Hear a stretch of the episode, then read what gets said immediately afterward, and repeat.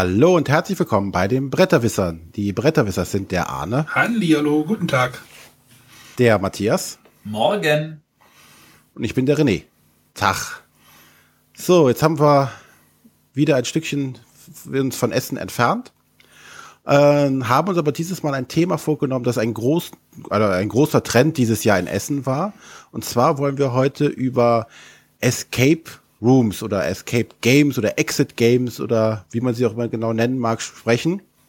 Aber dafür haben wir uns wieder Verstärkung mit an Bord geholt. Und äh, der schon oft zu hörende Krimi Stefan ja. ist wieder bei uns. Hallo. Ja, ich versuche mich immer irgendwie reinzuschmuggeln hier in die Sendung und also bei Exeter konnte ich einfach nicht widerstehen, weil das einfach auch eins meiner großen Dinger ist. Hallo. Äh, die korrekte Hallo. Formulierung ist, wir haben dich bei uns in den Raum eingesperrt und du hast es noch nicht geschafft zu entkommen. Ja, ähm, die Rätsel sind so schwer. er hat immer noch nicht gemerkt, dass es keins gibt, ne? Scheinbar. Aber damit der Stefan aus dem Raum wieder rauskommt, hat er sich auch Verstärkung mitgebracht, und zwar den Gori. Hallo. Hallihallo. Ja, schön, dass ich dabei sein darf. Ähm, ich bin immer der, der Stefan eigentlich die wirklich schweren Rätsel löst. Das verrät er wahrscheinlich sonst nie. Super, endlich wissen wir's. Gut, ähm, wir möchten an dieser Stelle nochmal ganz kurz auf unsere Patreon-Kampagne hinweisen. Denn ähm, das Tool, wofür wir hier, äh, mit dem wir hier aufnehmen, der sogenannte Zencaster, äh, verlässt jetzt das, diese Beta-Phase und wird jetzt ein fertiges Produkt und derjenige, der das jetzt da zusammengezimmert hatte, das, der da unserer Meinung nach einen guten Job macht, möchte jetzt auch ein bisschen Geld dafür haben.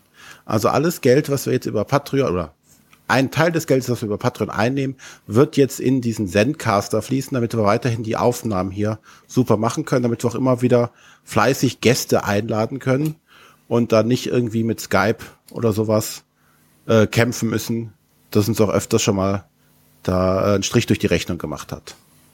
Also an dieser Stelle schon mal vielen Dank an alle bisherigen Patreone. Das freut uns sehr, dass ihr uns da unterstützt und dass wir das auch weiterhin so möglich machen können. Genau. Und äh, als kleines Goodie, wer jetzt noch äh, nicht Patreon ist und es nur noch werden möchte und das bis zum 1. Dezember schafft, der äh, darf sich auf dem kleinsten Level auch immer noch über eine kleine Postkarte von uns freuen die äh, wir auch schon letztes Jahr zu Weihnachten verschickt haben mit einer kleinen äh, Promo drauf. Letztes Jahr war es äh, was von Kakao. Und ich weiß noch gar nicht, was dieses Jahr der Matthias da wieder vorbereitet hat, aber es wird bestimmt wieder was Nettes sein. Es liegt schon beim Drucker, wird, ich gehe mal davon aus, nächste Woche hier angeliefert werden und dann pünktlich Anfang Dezember verschickt. Genau, also nochmal, wer noch nicht Patron ist, wer es gerne werden möchte, äh, und es bis zum 1. Dezember sich dort anmeldet auf der Plattform, der äh, bekommt auch noch diese Postkarte. Aber ihr wollt nicht sagen, was es ist? Nein. ähm, es ist aber was Neues. Das können wir verraten. Also nicht was, also die Promo. Nicht dieselbe. Postkarte von, vom letzten Jahr. Nein, genau. Es ist, es ist, äh, die Promo gab es auch noch nicht vorher. Habe ich das richtig ja. verstanden, Matthias? Ja, das ne? hast du korrekt verstanden. Die ist extra für uns designt worden. Genau, und wenn ihr die haben wollt, dann steigt bei uns beim Patreon ein. Patreon.com-Bretterwisser. Ähm, falls ihr irgendwie Probleme mit Kreditkarte habt oder PayPal, ihr könnt uns auch gerne so anschreiben, da finden wir bestimmt dann auch irgendwie eine Lösung. Falls ihr irgendwie die Postkarte irgendwie doch haben wollt, aber so eine Anfrage hatten wir, oder Anfragen hatten wir letztes Jahr auch und dann haben wir das irgendwie, wir finden da schon eine Lösung. Genau. Wir zwingen niemanden da Patreon zu benutzen. Ja, oder PayPal ja so. Kreditkarte und mm, ist in Deutschland ja immer noch ein bisschen schwierig. Gut, aber das war jetzt das Vorgeplänkel. Dann starten wir jetzt mit unserer Spielevorstellung wieder und da darf wie immer der Arne beginnen. Ja, und schon rauscht Essen wieder ran. Ne? Also die Folge ist jetzt ja auch zwischen zwei Essensendungen. und ich möchte natürlich über ein Spiel reden, was äh, in Essen herauskam oder kommt. Ist gerade so, so ein bisschen äh, schwierig, das Ganze. Also ich möchte über das Spiel King Domino reden, was ich ja in unserer, meiner, oder in unserer Essen-Vorschau ja irgendwie schnell während der Sendung noch aus dem Hut gezaubert habe und gedacht habe, das Spiel klingt cool. Ich habe das jetzt schon auch mehrfach gespielt Und das Spiel ist ziemlich cool.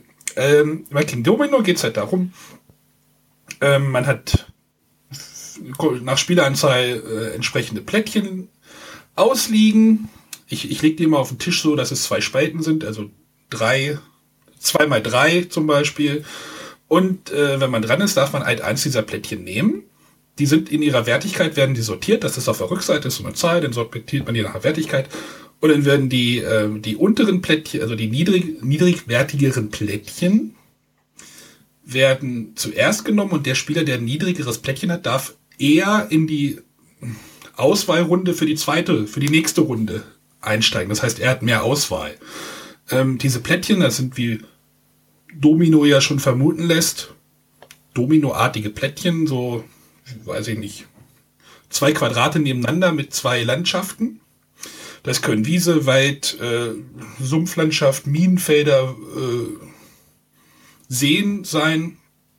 Und dann geht es darum, aus, sein, aus diesem Plättchen, um sein Schloss, das ist auch auf so einem kleinen Plättchen, da wird so ein kleines Pappmarker, ein kleiner Pappmarker draufgestellt, der eigentlich vollkommen überflüssig ist, aber trotzdem irgendwie niedlich ist.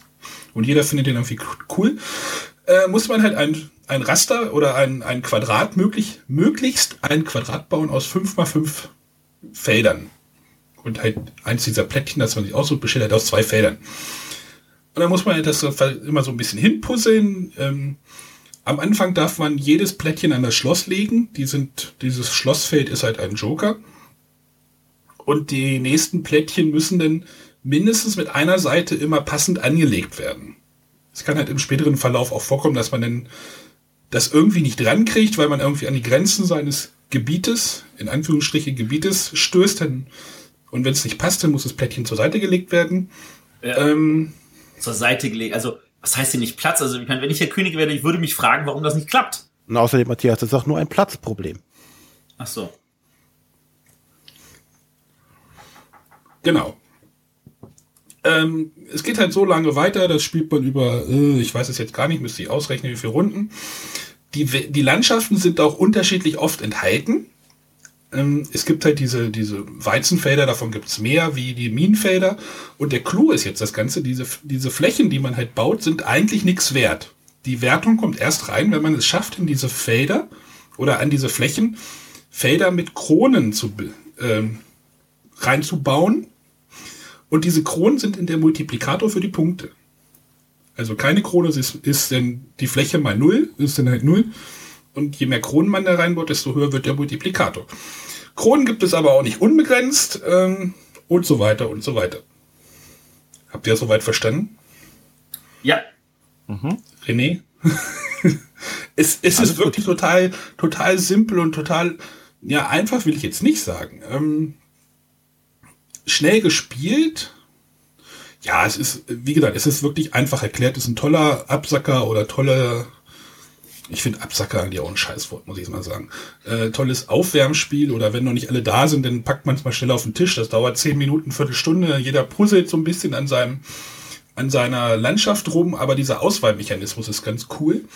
Natürlich kann man sagen, wenn man halt immer, immer letzter ist, also wenn man immer die hohen Plättchen kriegt, dann sagt, dann hat man natürlich für die nächsten Runden dann auch nicht so viel Auswahl. Dann kriegt man, dann kann es vorkommen, dass man wirklich so drei Runden immer, immer der Letzte ist. Aber man kriegt ja natürlich auch das höchste Plättchen sozusagen, was halt übrig bleibt, weil man ja nicht weiter vorrückt in die Auswahlrunde.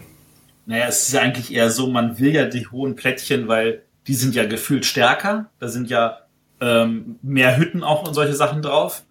Äh, deswegen äh, ärgert man sich selber, wenn man sagt, na, ich will das jetzt eigentlich haben, weil, aber ich weiß, ich habe dann nächste Runde eine schlechte Auswahl. Ja, aber äh, jetzt einmal gespielt, da war wirklich ein Spieler, das war, glaube ich, vier Runden war er halt, ich ja, wurde, da wurde halt hinten dran immer, immer der Letzte. Und da habe ich gesagt, ja, du kriegst ja aber auch die geilsten Plättchen eigentlich. Aber man kann ja halt keine Strategie fahren, sondern kriegst dann halt nur das, was übrig bleibt. Das könnte man so ein bisschen bemängeln. Ja. Aber bei der Spielrunde, die halt wirklich eine Viertelstunde dauert, ist das jetzt auch nicht so wild. Es ist super schönes Material. Ähm, das ist bin, bin rest auf, äh, nee, restlos begeistert. Ich auch. Es gibt da auch noch so ein bisschen Sonderregeln, ich habe oder Varianten. Da müsste ich jetzt noch mal kurz blättern. Es gibt zum Beispiel, man kann es mit einer Variante spielen, wenn man es schafft, sein Schloss genau in die Mitte dieses 5x5-Rasters zu setzen, was nicht so einfach ist. Dann kann man mehr Punkte kriegen oder man spielt über mehrere Partien und schreibt die Punkte auf, wenn man es ein bisschen länger haben will oder äh, was weiß ich. Also ja. King Domino. Ähm, ich hatte mich vor, äh, vor der Messe drauf gefreut. Ich freue mich auch jetzt äh, von Bruno Catala, dem Autor, und Cyril Bouquet ist der äh, Grafiker. Äh, gibt es bei Blue Orange Games und jetzt auch ganz neu bei Pegasus Spiele. Sehr schön. Dann darf jetzt der Stefan, der aber auf die Unterstützung vom Gori angewiesen ist, sein Spiel vorstellen oder die beiden dürfen ihr Spiel vorstellen. Genau. Und zwar habe ich mir natürlich irgendwas ausgesucht, was meine kriminalistische Ader ein bisschen unterstützt. Und zwar ähm, im Englischen Deception, Murder in Hongkong, auf Deutsch dann getäuscht, Mord in Hongkong. Ähm, ich habe es in Essen gekauft, aber ich habe vorhin nachgeschaut. Ähm, Heidelberger vertreibt das und ähm, sollte jetzt eigentlich auch schon im Handel dann von Heidelberger erschienen sein. Ähm, ich habe so eine multilinguale Version. Worum geht's dabei? Also getäuscht Mord in Hongkong. Also ähm, es ist wieder einer der Mörder und man muss rausbekommen, wer es ist. Die Regeln wird dann der Gori erklären. Ich sag mal nur ganz kurz ähm, so ein bisschen die Rahmenbedingungen. Ähm, es geht von vier bis zwölf Spieler und dauert 20 äh, Minuten, 20 Minuten ungefähr eine Runde, aber man spielt über mehrere Runden, deswegen ist das nur so eine, so eine Angabe. Ähm, ja, die sagen ab 14 Jahren, ich würde auch sagen, es geht schon jünger, aber manchmal sind halt teilweise schon sehr explizite Sachen mit dabei. Ähm, vielleicht deswegen auch das ab 14. Autor ist Tobey Ho. Und ähm, die Illustratoren sagen jetzt nichts. Ben Carré, Tommy Ng heißt der und Ari Wong. Und ähm, Jolly Thinkers im Englischen und eben im Deutschen dann Heidelberger. Und ähm, der Gori erklärt jetzt mal, wie es so funktioniert. Genau, ich durfte mit dem Stefan auch schon äh, zwei oder drei Proberunden spielen von dem Spiel. Also mir hat's äh, auch sehr gut gefallen. Ähm, funktioniert eigentlich relativ einfach. Am Anfang bekommt jeder eine Rollenkarte zugewiesen. Hier gibt's den Forensiker, den Täter und Ermittler. Es gibt jeweils immer einen Forensiker, einen Täter und so viele Ermittler, wie halt noch übrig sind. Ähm, dann macht man ganz klassisch, wie in, wie man es von Werwolf oder so kennt, machen alle die Augen zu und der Forensiker äh, leitet es an und der Täter muss dann seine Augen öffnen und muss dem Forensiker dann anzeigen, äh, wie er seine Tat begangen hat und was für ein Indiz äh, er benutzt hat. Und das macht er folgendermaßen. Jeder hat vor sich äh, ausliegen äh, vier Tatwaffen oder äh, Karten, wo drauf steht, wie der Mord oder die Tat passieren konnte. Also da ist sowas drauf wie zum Beispiel ein Messer, eine Axt oder auch äh, verschlossener Raum oder äh, lebendig begraben als Beispiele. Und äh, dazu gibt's noch eine zweite Reihe an Karten, auch vier Stück, wo Indizien drauf sind. Also das kann jetzt zum Beispiel ein Schal sein, äh, Ohrringe oder auch ein Kätzchen. Also solche, solche Symbole sind da eben drauf. Wie gesagt, und der Täter äh, wählt dann eben äh, sowohl eine Tatwaffe als auch ein Indiz aus und zeigt es dem Forensiker. Äh, danach öffnen dann alle wieder die Augen und äh, der Forensiker weiß jetzt, wer der Mitspieler, wer von den Mitspielern eben der Täter ist und mit was er die Tat begangen hat. Ähm, vor jedem Spieler liegen eben solche äh, acht Karten dann aus und ab sofort darf der Forensiker nicht mehr sprechen und äh, bekommt ähm, schöne dicke Kartonplättchen, auf denen äh, ja, Hinweise draufstehen und legt die vor sich aus und darf auf jedes, äh, auf jede Karte darf er eben einen Spielstein legen in Form einer Patrone. Hat mir sehr gut gefallen, ist vom Spielmaterial auch schön hochwertiges Spiel, finde ich super. Ähm, und darf dann damit quasi den restlichen Mitspielern äh, Hinweise geben, wer denn unter der Gruppe der Täter ist. Also zum Beispiel ist auf einer Karte stehen ähm, Tatorte drauf. Da stehen dann fünf Tatorte und er darf dann zum Beispiel eine, seine Kugel platzieren, beispielsweise auf äh, Spielplatz oder Schule oder je nachdem. Und dann gibt's eben weitere Karten, äh, die er hat und ähm, damit versucht er quasi den Spielern Hinweise zu geben, wer unter ihnen der Täter ist. Ähm, danach dürfen dann die ganzen Spieler untereinander diskutieren. Ja, wie gesagt, kennt man auch zu spielen ein bisschen wie, wie Werwolf. Man muss halt eben rausfinden, wer der Täter ist. Ähm, wenn der äh, Forensiker alle seine Hinweise platziert hat, ähm, dürfen die, darf jeder Täter einen äh, Hinweis abgeben, äh, jeder Täter, jeder Spieler einen Hinweis abgeben, wer denn der Täter ist. und äh, darf dann auch einmal pro Spielrunde darf man auch quasi sagen, ich glaube, es ist die und die Person und der Forensiker kann es dann bestätigen oder nicht. Ja, genau. Dauert nicht so lange. Ähm, bei uns in den Testrunden war es eigentlich so, dass man sehr schnell draufgekommen ist, wer der Täter war. Äh, lediglich die Indizien waren nicht ganz so einfach rauszufinden. Ähm, ich glaube, da muss man einfach noch ein bisschen reinkommen in das Spiel, um, äh, um dann auch mal als Täter mal durchzukommen. Ich fand vor allem schön, dass man wirklich so eine Geschichte irgendwann im Kopf hatte. Also es hat ein bisschen was vom Mysterium, weil dadurch, dass der Forensiker eben nichts sagen darf und so, so Hinweiskarten eben gibt, ähm, versucht man mit so eine Geschichte umzuspinnen. Ich habe jetzt hier zum Beispiel so ein paar Karten hier rausgenommen, so ein paar Kärtchen, was da drauf steht. Beruf des Opfers. Chef, Angestellter, Arbeiter, Student, Arbeitslos, Rentner. Und wenn der jetzt eben wie auf Student legt, dann habe ich schon was Gewisses im Kopf und könnte mir vorstellen, ja, okay, dann könnte es vielleicht so ein Chemiebuch sein, was der eine als Indiz vor sich liegen hat. Oder es geht um die Kleidung des Opfers. Ordentlich, ungepflegt, elegant, schäbig, ungewöhnlich, nackt. Und so nach und nach entspinnt sich wirklich so eine Geschichte im Kopf und ähm, man diskutiert eben drüber. Und ich finde, dass die Fantasie so schön angeregt wird.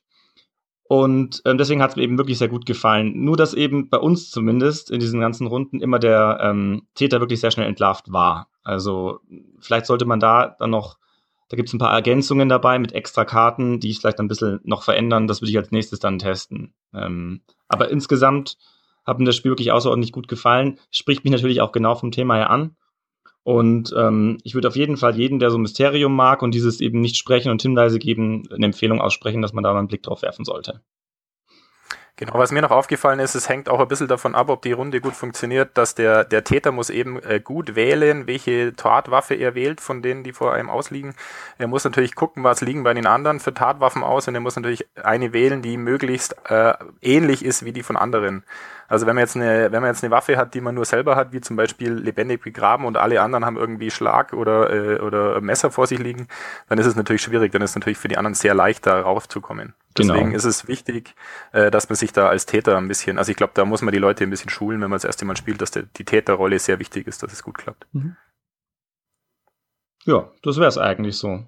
Deception, Murder in Hongkong oder getäuscht an dem deutschen Mord in Hongkong. Wobei ich jetzt immer nicht verstanden habe, warum man das Ganze in Hongkong spielen soll weil das kommt im Spiel eigentlich gar nicht vor. Ja, aber äh, Jolly Sinkers ist jetzt an der Stelle ja auch ein asiatischer Verlag. Ja, gut. also für die ist Hongkong so das Pflaster, was äh, wir dann so eher so mit den Straßen von New York oder LA verbinden. Mhm, okay. Wie dem auch sei. Ein tolles Spiel. Ähm, ich freue mich auf die ganzen nächsten Runden, die da kommen werden, vor allem weil es auch schön zu schnell zu spielen ist, nichts viel zu erklären ist und gerade diese Geschichtenerzählerei, ähm, das gefällt mir einfach toll. Und ich würde es gerne mal in einer richtig großen Runde spielen. Ich weiß nicht, was ist denn die maximale Anzahl? Zwölf ist maximal.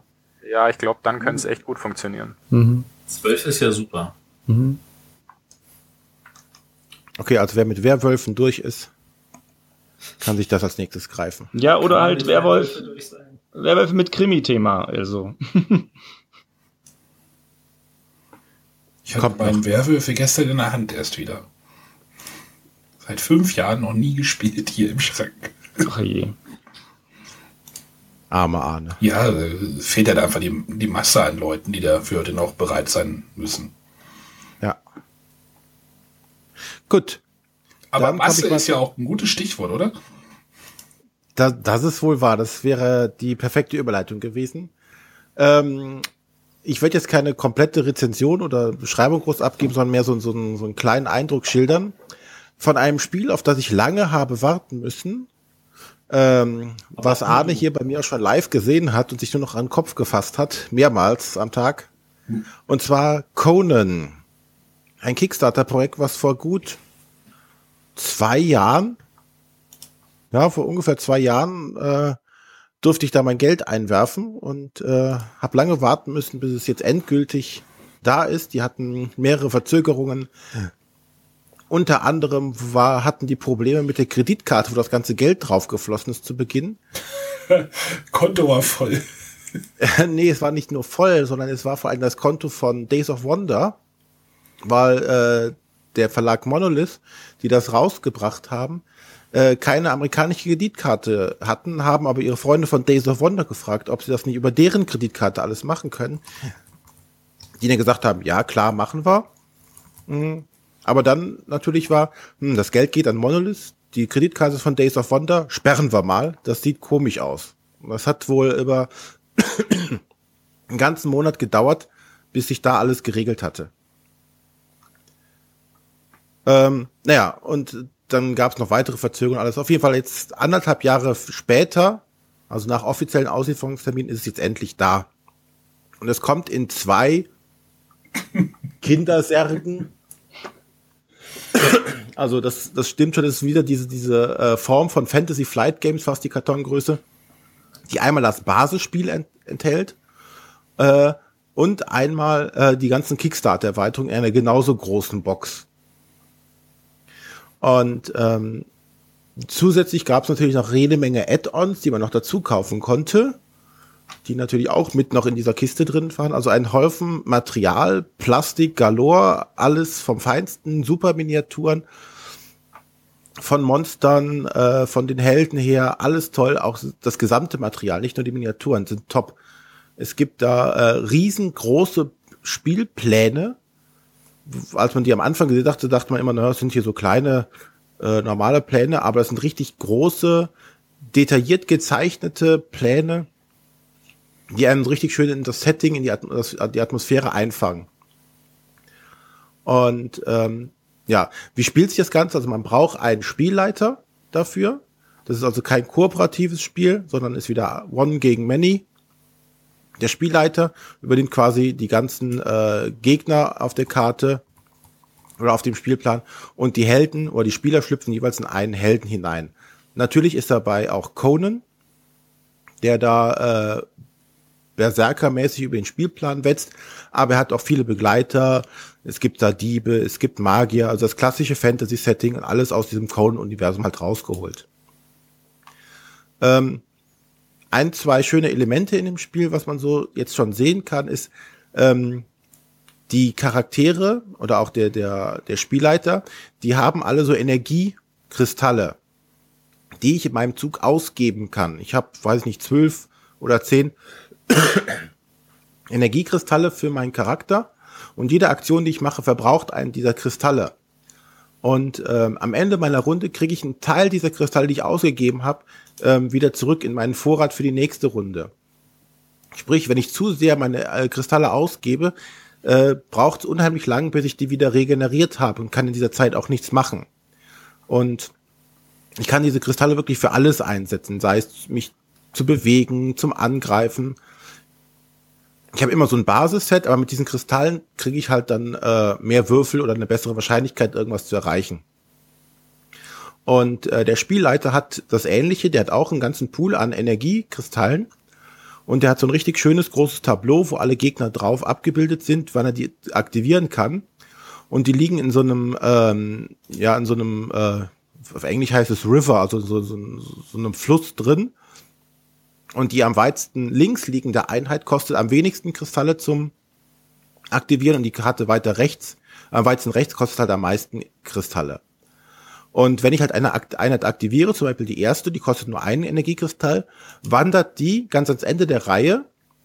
So wird dann die zur teuersten Karte und die anderen werden halt immer um eins billiger. So dass man natürlich sagen kann, man kann theoretisch jede Einheit aktivieren. Wenn ich genügend Kristalle habe, kann ich sogar eine Einheit zweimal hintereinander aktivieren. Aber es kostet mich halt als Spielleiter unheimlich viele Kristalle. Die ich halt auch, genau wie die Spieler, nur nach und nach regenerieren kann. Ja, das Ganze ist halt Szenario-basiert. Ich habe ein Szenario, das wird halt äh, aufgesetzt. Dann gibt's halt noch ein paar verschiedene kleine Variationen. Zum Beispiel im äh, ersten Szenario ist irgendwo eine Prinzessin versteckt und äh, der Spielleiter kann sagen, in welcher der ähm, acht Hütten ist die versteckt. Im anderen Schloss ist die Prinzessin. Du meinst bei Bowser? ja, genau. Da, Aha. Ah. Und ähm, ja, ein Kritikpunkt, ähm, den auch schon der, der Stefan mal auf Twitter geschrieben hatte, war, ähm, die Szenarien sind nicht wirklich miteinander verbunden. Es ist halt so tatsächlich ein reines Skirmish-Game, also Figuren draufstellen, spielen und dann gibt's einen Gewinner. Und wenn man dann möchte, baut man das zweite Szenario auf, was aber keinen Effekt hat oder es wird nichts vom ersten Szenario mit übernommen. Es gibt keinen Charakter aufsteigen. Es werden keine Gegenstände groß mit übernommen. Es gibt kein Level-System in dem Sinne. Man startet jedes Spiel quasi von vorne neu. Aber das kann man ja nachliefern. Ja, wenn, das, wenn der Bedarf da ist, kommt da bestimmt was. Vielleicht oder, musst du einfach nur die zweite Schachtel aufmachen. Die habe ich ja schon. Glaubst du, ich habe nur eine auf? Ja, Habt und ihr- was noch? Habt ihr die Prinzessin retten können im ersten Spiel? Nein. Ah, okay. Also ich war, also ich war der Spielleiter und bei, bei mir haben sie es auch nicht geschafft, obwohl ich dachte, dass ich gar keine Chance hätte. Also für mich war so ein kleiner Nachteil auf den ersten Blick, so dass ich ganz, ganz viele Figuren auf dem Feld stehen hatte, also als Spielleiter eben. Aber ich durfte nur zwei aktivieren, zwei Monstergruppen. Also hatte ich immer das Gefühl, oh, ich habe hier 40 Figuren auf dem Brett stehen, darf aber bloß fünf bewegen. Ähm, ich habe aber irgendwann gemerkt, dass es eigentlich wirklich gut austariert ist. Also es war eine ganz, ganz knappe Geschichte, ähm, weil die anderen sind ja bloß zu dritt eigentlich. Aber die können natürlich immer auf Monster irgendwie gehen, die ich die gar nicht mal aktiviert habe überhaupt mal und haben die schon äh, zerstört, bevor ich sie überhaupt äh, bewegen konnte. Ähm, aber letzten Endes fand ich gerade dieses mit diesen Energiekristallen, ähm, dieses auch ob man sie ausgibt oder sich aufspart, ähm, wirklich einen sehr, sehr guten und gelungenen Mechanismus. Ja. Also ist da sehr, in, in dem Sinne sehr, sehr eurolastig an der Stelle, weil Mhm. ich mir wirklich planen muss, wann nehme ich welche Kristalle und tue sie wohin. Und äh, das Einzige, wo halt dann wirklich äh, die Würfel wieder ins Spiel kommen, ist halt beim, beim Angreifen, dass ich halt so und so viele Erfolge würfeln muss. Aber ansonsten ist das schon sehr taktisch und sehr, ich muss sehr genau überlegen, wann ich welche Aktion mache, wann ich die Kristalle einsetze. Benutze ich sie zum Beispiel, um äh, einen Würfel zu wiederholen oder äh, Schaden abzuwehren oder sowas. Also da hat man genug zum Nachdenken bei. Also für mich äh, auf jeden Fall, das Geld hat sich gelohnt. Und jetzt muss ich mal weiter reinsteigen, was da noch alles möglich ist. Also ich was mein, noch? für mich klingt das auch total spannend. Ich frage mich nur, ob man das nicht auch zu dem zum Zehntel des Preises mit schönen Holzfiguren hätte machen können. Ich habe ich hab gerade bei Boardgame parallel irgendwie mir Bilder angeguckt, da gab es halt Prototypen, wo halt einfach normale Miepel drauf standen. Ja, natürlich. Ähm, aber du findest Blood Rage mit den Figuren auch cooler, oder? Ähm, sagen wir so, wenn Blood Rage diese Figuren hätte, würde es mich nicht im geringsten stören. Dadurch, dass es diese coolen Figuren hat, gebe ich natürlich zu, sieht es nicht schlecht aus. Aber ich habe auch immer das Gefühl so, ich habe eine minderwertige Kopie, weil eigentlich müsste man die Figuren anmalen und das kann ich nicht. Also Ja, das gut. Spiel gibt mir ein schlechtes Gewissen. Das ist doch auch schon mal was. Ja, was ich noch sagen wollte, war bei Coden ist jetzt so, ähm, eins der Stretch Codes war auch, dass es da eine App-Unterstützung geben wird für den Spielleiter. Der hat halt jetzt so, so, tatsächlich so ein Board, wo er die ganzen Figuren und Karten managen muss. Und das soll auch als App irgendwann kommen. Gucken, wie lange das noch dauert. Zwei Äh. Jahre. Ja, mal gucken. Aber ähm, das kommt jetzt auch von von Esmodi, bringen das jetzt auf Deutsch äh, ja, auf Deutsch auch raus, oder? Weiß gar nicht, ob das eine deutsche Variante kommt. Auf jeden Fall bringen sie es auch raus. aus, Wenn, wenn sie es überhaupt bringen, dann auf Deutsch. Ja, sie bringen es raus. Das Ja, war dann. wohl schon angekündigt. Ja. Dann kann man es jetzt auch mal angucken. Ich kann da trotzdem immer nur noch den Kopf schütteln. Matthias hatte jetzt ja das, dem ganzen Jahr irgendwie letztens äh, bei Instagram nochmal noch mal irgendwie die, die, die Krone ge- draufgesetzt, als er das Bild von dem, diese ganzen Kickstarter-Geschichten von The Others irgendwie gepostet hatte. Das ist also toll. Das habe ich, das habe ich aber wirklich nur blind gebacken, weil A, es war wieder Guillotine Games, also Cool Media Not äh, Studio. Äh, B, es war Eric Lang. C, es ist auch so ein One versus Many, das sieht irgendwie einfach spannend aus. Und D, da dachte ich mir, wenn es mir nicht gefällt, dann kriege ich das im Notfall für denselben Preis, den ich reingesteckt habe, wieder los. Aber Weil da diese ganzen Goodies, Oh. inklusive diesen Kickstarter-Exclusives, mit draufhängen. ich meine, wenn du das aufeinander legst, hattest du doch bestimmt Meter, Meter Spielkartons, oder nicht? Wahrscheinlich mehr. Konntest du noch drauf gucken? Also wer das Bild nicht kennt, da sind wirklich ungefähr acht Kartons übereinander gestapelt und das ist ein Ja. Spiel. Ja, genau. Nee, nee, nee, das Spiel ist nur der kleine Unterkarton. Ja, der Rest sind ja die Extras obendrauf. Ich wurde hier im Haus auch gefragt, wo ist denn jetzt, welches ist denn jetzt das Spiel? Ich sag ja, das, was ganz unten liegt, das normal groß. ja, normal groß. Also die Schachtel ist schon so groß wie die ja, von, von Blood Rage. Die ist ja auch schon größer als die normalen Quadratschachteln. Und dicker. Und äh, die ist aber jetzt so, dass die auch nicht wirklich richtig zugeht, weil da einfach zu viel drin ist. Ja, ich äh, verstehe das irgendwie alles nicht. Und aber das ist jetzt auch nicht Thema des Ganzen. Vielleicht sollte man noch mal eine Sendung dazu machen. Nochmal. Nochmal. ja, ich gebe noch kurz, kurz die Eckdaten. Also es ist Conan. Äh, der Verlag ist Monolith.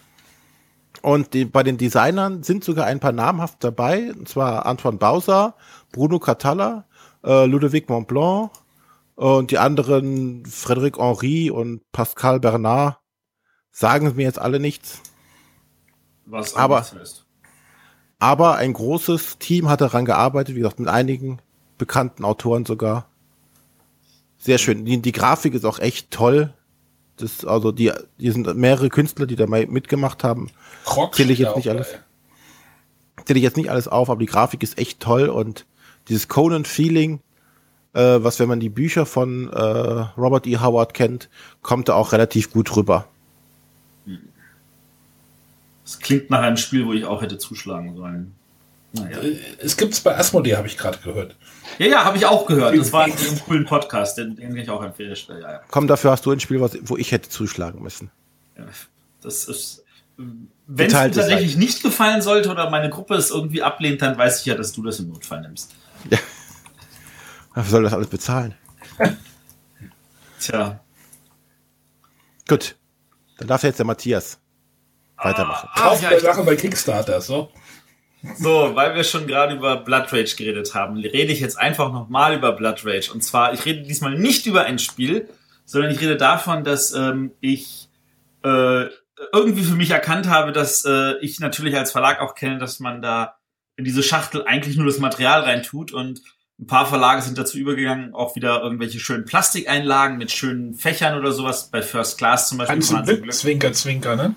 Zwinker, Zwinker. Sehr, sehr schön, dass es da wieder so eine schöne Einlage mit schönen Fächern gibt. Auch ja, obwohl die noch ein paar Fehler hat. Aber ja. Später. Ja, gut. Das können wir dann, darüber können wir dann reden, wenn wir über First Class reden. Ähm, aber eigentlich, äh, das eröffnet natürlich den Markt für Sekundärhändler und es gibt so ein paar Sekundärhändler, die machen so, so äh, Holzeinlagen. Und äh, ich habe jetzt in diesem Fall die von The Broken Token. Ich hatte mal bei einer Sammelbestellung vor über einem Jahr, hatte ich mal welche mitbestellt. Äh, da hatte ich unter anderem für Suburbia was bestellt und natürlich für meine ganzen Netrunner-Karten, damit ich die schön packen kann. Und man muss sich das so vorstellen, das ist so ein bisschen gefühlt so wie Sperrholz. Ich weiß nicht, ob es wirklich Sperrholz ist, wahrscheinlich irgend so ein Bastholz oder so. Es ist auf jeden Fall sehr leicht, äh, sehr dünn, aber sehr, sehr, sehr stabil. Und ähm, das, äh, da, da sind also so mit einer Laser Dings ist da so ausgeschnitten, dass du das einfach so rausbrechen kannst, so wie man Pappe eigentlich so kennt, rausbrechen kann. Und das dann so, aber auch so mit Verzahnungen, so dass man das dann zusammenbasteln kann. Da liegt auch eine Anleitung bei, so richtig im Ikea-Stil so. Das sind deine ganzen Teile, da sind die Nummerierungen. Jetzt nimmst du für das bitte das und das Teil und packst die so aufeinander und ähnliche Sachen. Und die sind wirklich so gut gemacht, also man kann das einfach so zusammenstecken und dann hält alles auch. Ähm, es gibt natürlich Leute, die schleifen das noch ein bisschen glatt, weil könnte ja ein bisschen splittern oder so beim rausholen und äh, gehen natürlich noch ein bisschen mit Holzkleber ran, damit es auch wirklich fest äh, sitzt. Aber an sich habe ich jetzt bei keinem festgestellt, dass es das wirklich nötig wäre. Und ähm, das Problem ist halt, die sind nur in Amerika und die haben halt auch keinen Vertrieb in Deutschland. Und äh, ich hatte jetzt mit denen geredet und äh, die haben gesagt, natürlich suchen die jetzt auch nach einer Möglichkeit, weil die genau wissen, der, die Nachfrage in Europa ist größer, als, als äh, man sich vorstellen kann. Und es gibt natürlich auch einen Anbieter in, aus Deutschland, The Game Doctors, die sitzen auch hier in Berlin. Aber die haben letztes Jahr einen Kickstarter gemacht und haben dann gesagt, also wir können auch wirklich nur das Kickstarter produzieren. Und wer da nicht reinkam in einen dieser wenigen Slots, der hat halt Pech gehabt und musste jetzt ein Jahr lang zugucken. Und ich gehe davon aus, sie werden auch wieder einen machen fürs nächste Jahr, aber da hat man halt auch nur die paar Spiele zur Auswahl. Äh, und bei Broken Token gibt es inzwischen eine Bazooka-Riesen-Auswahl. Und ich habe jetzt der, auf der Messe einfach mal mitgenommen für Blood Rage, für Imperial Settlers und für Codenames. Und bei Codenames kann ich auch einen direkten Vergleich ziehen, weil ich hatte vorher eine Einlage von äh, Raptor, E-Raptor, glaube ich. Ähm, die war eigentlich sehr, sehr gut. Aber die von ähm, Broken Token ist dagegen ja ein absolutes Träumchen. Also das ist äh, nochmal alles bequemer, es passt alles perfekter. Ähm, bei, bei, bei Raptor waren das irgendwie so äh, drei Reihen nebeneinander, die halt unterschiedlich breit waren. Wo du dann so sagtest, ja, das passt jetzt hier rein, das jetzt jetzt da rein, aber das passt jetzt mit der Höhe nicht so, weil ähm, in dieser Einlage passen halt beide Sachen rein. Sowohl das normale Codenames als auch das Codenames Pictures. Ähm, aber, und die von, von Broken Token, da sind das zwei Spalten nebeneinander, eine schmale und eine breite und äh, da passen auch die Promo-Dinger rein und da passen auch paar andere Promokarten von Codenames rein und da liegt sogar eine äh, Codename Pictures Promokarte dabei, äh, die es sonst nirgendwo gibt. Und das ist schon ziemlich cool. Das sieht jetzt alles viel schöner aus. Es transportiert sich leichter. Das Holz ist auch ein bisschen leichter. Äh, darüber bin ich sehr, sehr glücklich. Und dann habe ich das Ding für ähm, The Blood Rage zusammengebastelt und ich war auch noch mal hin und weg, weil ähm, das ist jetzt, also das, wer, wer diese Cool Mini Not Einlagen kennt, das ist ja so Plastik, da passt das zwar auch alles irgendwie rein, aber das sieht halt, wenn man das aufmacht, hat man das halt irgendwie, es sieht unordentlich ausgefühlt. Und jetzt hat man wirklich so schöne einzelne Fächer, also man zieht für jeden Spieler sein Aber ganzes Material schon, raus, das ist ein eigenes kleines dass die Stühlchen. teuer sind, dass ich äh, stellenweise da kann man genauso dann die Figuren kosten, richtig echt rausholen, kann wieder reinstecken, die sitzen alle perfekt drin, da ist noch ein kleines Extra für Also- die ganzen anderen Sachen. Ähm, das lässt sich wunderbar verstauen, das passt perfekt. Manche äh, Einlagen, äh, also die ganzen sind ja so, so richtig kleine Schächtelchen, die da drin sind, wo das alles verstaut wird. Und was man nicht braucht, kann man auch in der Schachtel lassen. Und äh, ein paar von denen sind auch ein bisschen höher, weil das Spielbrett ja nicht genauso groß ist wie die Schachtel, sondern ein bisschen kleiner, sodass das da auch perfekt drin sitzt und nicht drin rumwackelt. Ähm, ich bin total begeistert. Also kein, kein günstiger Spaß. Ja, aber Ja. ähm, ja und nein. Also das für, für Codenames hat auf der Messe gekostet, glaube ich, 15 Euro. Also das ist tatsächlich an der Stelle so teuer wie das Spiel. Ähm, aber ich sag jetzt mal bei einem Spiel, wo wie diesem, was man dann auch oft spielt, das, das rentiert sich da schon. Bevor man immer diese ganzen Tüten oder die Karten da so rumfliegen, das lohnt sich auf jeden Fall. Äh, bei Blood Rage hat's, glaube ich, gekostet 45. Das ist weniger als das Spiel. Das Spiel kostet ja, glaube ich, irgendwie 80 im Handel oder so. Ja, Und auch da, finde ich, hat sich's gefühlt gelohnt. Ich, ich würde das jetzt nicht für jedes Spiel machen. Das ist, das ist für mich klar. Aber es gibt so Spiele, für die sich das echt lohnt. Ich habe mir, also bei Imperial Settlers, finde ich, hat sich's auch gelohnt. Bei Suburbia, äh, diese ganzen ABC-Plättchen nicht irgendwie in, aus Tüten rauszuholen oder in irgendwelche Extrafächer zu packen, sondern genau zu sehen, hier, die sind auch brav, so, die kann ich nehmen, kurz mischen und fertig. Ähm, das, das fühlt sich hervorragend an. Frage, Und das ist jetzt eins von deren, deren heißen Läufern ist Hätte ja das das äh, Inset für? Caverna. Das auch Äh, funktioniert? wer Caverna kennt, weiß, da ist ja ohne Ende Material drin. Und zu sehen, dass das einfach wirklich so in verschiedenen Schichten drin ist und du holst einfach raus, zack, und gleich fertig. Wir müssen nicht mal irgendwas aufbauen, austüten, irgendwo verteilen, sondern du nimmst einfach die Schichten aus der Schachtel, legst sie auf den Tisch und kannst loslegen. Ähm, das, das ist einfach auch gerade für Spiele, die man oft spielt und wo das einen irgendwann Mhm. vielleicht auch ankotzt, das rein und rauszuholen, kann ich das echt, echt empfehlen. ja ich, ich habe gerade mal, also Ja. Nein. Also das Holz, das ist, du musst dir wirklich vorstellen, das ist mit Verzahnungen, das wird gesteckt. Ähm, also zum Teil halt, also auch, weil da äh, so quere Streben sind für, für Unterteilung. Also du hast dann halt ein längeres, ich sag jetzt mal so eine Art große Schale mit einem Deckel und da sind dann so zwei Querstreben drin, damit du da auch wirklich Fächer drin hast. Das hätte mit Pappe nicht wirklich funktioniert. Also das auch, also klar, du hättest es irgendwie machen können, aber dann dann verbeult das vielleicht irgendwo, dann kriegt das schneller eine Delle und so. Dieses Holz ist, auch wenn es sehr leicht und sehr dünn ist, sehr, sehr, sehr stabil. Und ähm, auch diese Verzahnungen äh, sind wirklich so, also du kannst dann das eine Ende nicht um 180 Grad rumdrehen und sagen, jetzt pack ich das so rum rein, weil es passt dann nicht, wenn es nicht passen darf. Ähm, weil sie dann entsprechend vielleicht längere und breitere Schlitze gemacht haben, äh, damit das auch wirklich idiotensicher zusammenbaubar ist. Ich hätte auch eine Frage zu. Also ich habe mir von den Game Doctors das eben bestellt. Also für Maus und Mystic, King of Tokyo und Winter der Toten. Und mich hat jetzt erstmal so ein bisschen abgeschreckt, das Zusammenbauen. Ähm, wie lange hat es denn gedauert, bis du das zusammengebaut hast? Ähm, also bei Codenames habe ich dafür ungefähr gebraucht fünf, sechs Minuten. Das war ja, das ist ja auch jetzt nicht so viel. Ja. Bei Blood Rage, wo jetzt wirklich ordentlich Material sind, sind habe ich gebraucht 20 Minuten. Okay, das geht ja noch. Also nicht sehr viel. Also das, das war jetzt nicht sehr viel. Also ich kann das jetzt, ich habe selber leider bei den Game Doctor Kickstarter nichts abbekommen. Ich kann also jetzt keinen Vergleich ziehen. Ähm, gucke mal, dass ich beim nächsten Mal mitmache, um auch so einen Vergleich haben zu können. Und ich finde es halt auch cool, dass es jemand in Deutschland anbietet.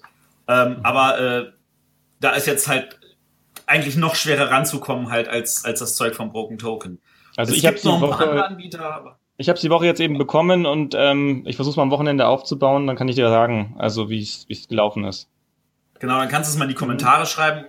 Äh, Ich weiß, es gibt noch ein paar andere Anbieter, da können vielleicht unsere Hörer wieder irgendwie einspringen und in die Kommentare schreiben, äh, was sie da an anderen Anbietern ähm, auch so Erlebnisse haben und äh, vielleicht auch selber verschiedene verglichen haben und festgestellt haben, was ihnen gefällt und was nicht gefällt. Ähm, ich persönlich bin jedenfalls begeistert genug, dass ich mir auf jeden Fall noch ein paar besorgen möchte von so ein paar Highlight-Spielen, die äh, bei uns öfter auf den Tisch kommen. Also damit das einfach schneller geht. Ich habe auch mal für Dominion geguckt, gerade ganz kurz, aber äh, habe dann auch äh, schnell die Seite wieder zugemacht. War dir zu teuer? Ja, ich gebe dann die 100 Euro für den Koffer aus. Und habe dann noch Äh. keine Trenner. Die dann auch nochmal für Trenner sind 55 mit dabei. Nein, nicht bei dem Dominion-Koffer. Okay, ähm, Also also, was ich mir 95 auf jeden Fall noch holen wollte, war für Seven Wonders, weil alle Erweiterungen, die es bis jetzt gibt, würden dann mit in die Grundschachtel reinpassen, sodass auch sortiert ist. Also es sind Trenner, aber es gibt keine Divider für die Karten. Das Ach so. nicht. Die darfst du ja Ich noch mal- extra machen. Ich habe Also bei den geguckt, Imperial Settlers sind auch dabei. Trainer, da kann ich wirklich sagen, Also nicht auch ähm, so hier ist. Fraktion Außerdem habe ich ja Grundspiel, selber Fraktion alle Erweiterungskarten, nächste Fraktion Grundspiel, äh, alle Erweiterungskarten und so weiter. Und hier sind nochmal die Grundkarten, hier sind die Solokarten, das passt alles wunderbar rein, da sind genug Trainer, da sind sogar noch mehr Trainer, da können also noch ein paar Erweiterungen dazukommen und die passen auch noch alle in die Grundschachtel mit rein. Ich bin da auch nicht mal da, bin ich Markt. Für, Nee, dafür bist du nicht Marc. Also da ist tatsächlich, glaube ich, eher der René vielleicht noch mit für das ein oder andere Spiel der Markt. der, hat, der hat kein Geld mehr für sowas.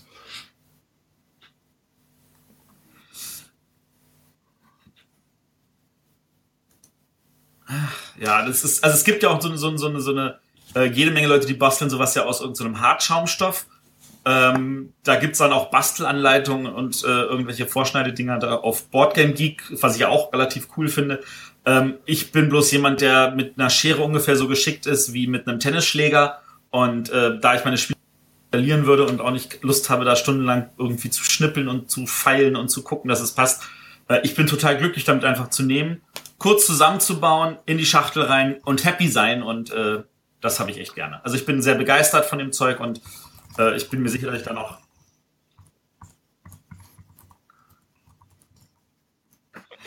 So, ich wollte jetzt einfach mal die Gelegenheit also nutzen, habe jetzt mal kein Spiel vorgestellt, sondern diese schönen Einlagen von Broken Token. Ähm, wie gesagt, vielleicht kennen das ja einige von unseren Hörern noch gar nicht äh, und die haben bei der Gelegenheit auch mal von sowas gehört. Ähm, und dann würde ich sagen, machen wir noch kurz einen Hinweis. Ähm, in einer unserer schönen Spielevorstellungen, nämlich in der vom Arne, äh, war ein kleiner Tipp äh, für die Block Rally vom Beeple. Und äh, wer den nächsten Spieletipp sucht, äh, den findet er bei Spielefreude. Spielfreude. Spielfreude, Spielfreunde beim lieben Tim. Genau. Und dann kommen wir jetzt zur Frage der Woche. Muss ich das jetzt übernehmen? Ja, das übernimmst du doch immer. Der, Dein Job. wer hat nicht, das habe ich aber nicht da reingeschrieben. A. Bäumer, äh, war es bei Twitter? Ich glaube, das war bei unserem letzten Gewinnspiel auf unserer Seite. Ah, war es bei unserem Gewinnspiel. Er hat gefragt, zu welchem Thema fehlt euch ein gutes Spiel und welchen guten Mechanismus würdet ihr gerne weiterentwickelt sehen? Bitteschön. René, leg los. Ich muss mal drüber nachdenken. Also zum Thema kann ich jetzt nicht viel sagen, was mir da fehlt. Ähm, was ich gerne weiterentwickelt sehen würde, ist äh, Time Stories. In der Art und Weise, äh, dass das weiterentwickelt wird. Nicht jetzt konkret Time Stories selber, aber so mit diesem äh, Szenario-basierten Spielen. Und Geschichten erzählen. Genau. Das der Mechanismus und da hast du natürlich themamäßig äh, die unglaubliche Vielfalt, was man ja jetzt auch mittlerweile sieht. Und da würde ich mir gerne mehr von wünschen. Das finde ich gar nicht so schlecht. Ähm, klingt ja nach einer Joker-Antwort. Ähm, Hey. Also wenn ich jetzt sagen müsste, welches Thema mir fehlt, äh, dann, also ich vor zwei Jahren hätte ich noch gesagt Zeitreise. Inzwischen gibt es so viele Zeitreisespiele und von so unterschiedlicher Qualität. Ähm, ich glaube, was mir fehlt, sind einfach noch ein paar schöne historisch angehauchte Spiele. Jetzt nicht bitte auf unsere Top 10 historische Spiele äh, ansprechen.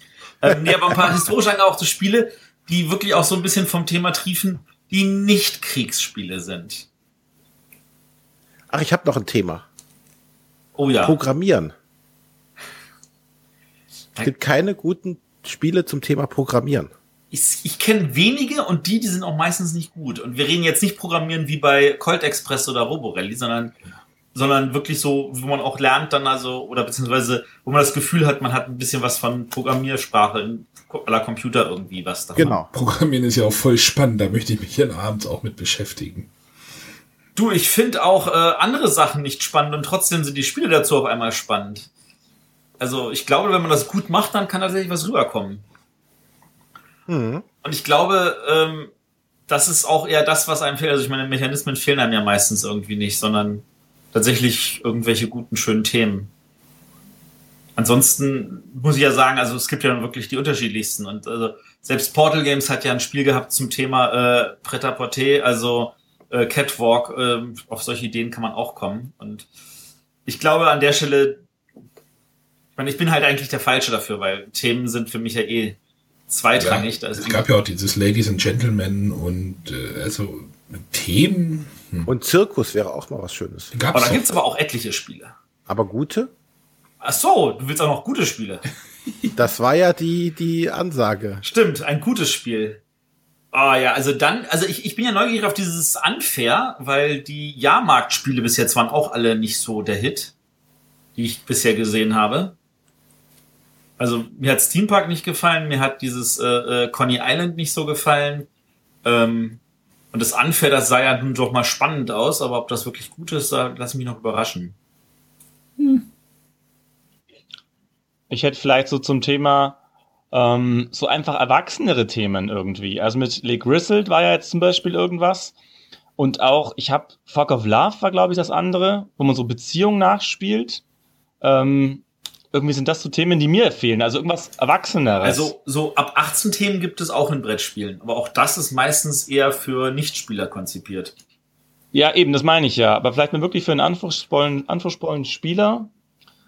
Das ist so Themen, die mir jetzt halt, ähm, irgendwie abgehen würden, die mich interessieren zumindest. Also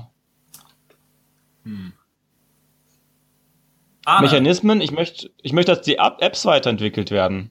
Apps? Du meinst jetzt so wie bei ähm, Alchemisten? Wie zum Beispiel, richtig. Da sind wir gerade erst am Anfang. Ich glaube, da kann noch ganz, ganz viel rauskommen, ähm, wenn da die entsprechenden Spiele entwickelt werden würden. Ja, das, das Ding ist, es ist halt ein zweiter Kostenfaktor und ja, wahrscheinlich einfach nicht getragen werden kann von den Verlagen. Aber das ist nochmal wieder ein anderes Thema. Ähm, Matthias hat mich versucht, gerade in den Ring zu werfen. Ich bin aber eigentlich Kein so weit Thema? zu. Was? Bitte was? Du bist kein Themenmensch? Nee, ich habe hier gerade ja, mir die abstrakten Spiele angeguckt und habe gedacht, oh, abstrakte Spiele sind eigentlich auch im Moment ganz geil. Äh, da, ist ja, da ist ja jetzt gar kein Thema bei und äh, aber Mechanismus, hm, keine Ahnung. Also ich mag ja den Deckbaumechanismus und da wird, wird ja sehr viel gerade rumprobiert. Also da bin ich halt auch ganz zufrieden. Und einfache Würfelspiele, ja, gibt's glaube ich auch genug und äh, jede Facette, die man haben möchte. Ich glaube, wir werden diese Frage nicht zufriedenstellend für Herrn Bäumer beantworten können, weil also wenn, wenn, wenn René noch nicht mal sagt, dass ihm irgendein Thema fehlt und er ist der Themahengst bei uns in der Sendung ähm, und ehrlich gesagt gute Mechanismen, also ich glaube bei- Card-Driven Games da ist da ist die obere Fangstange noch nicht erreicht, da wird uns noch einiges überraschen.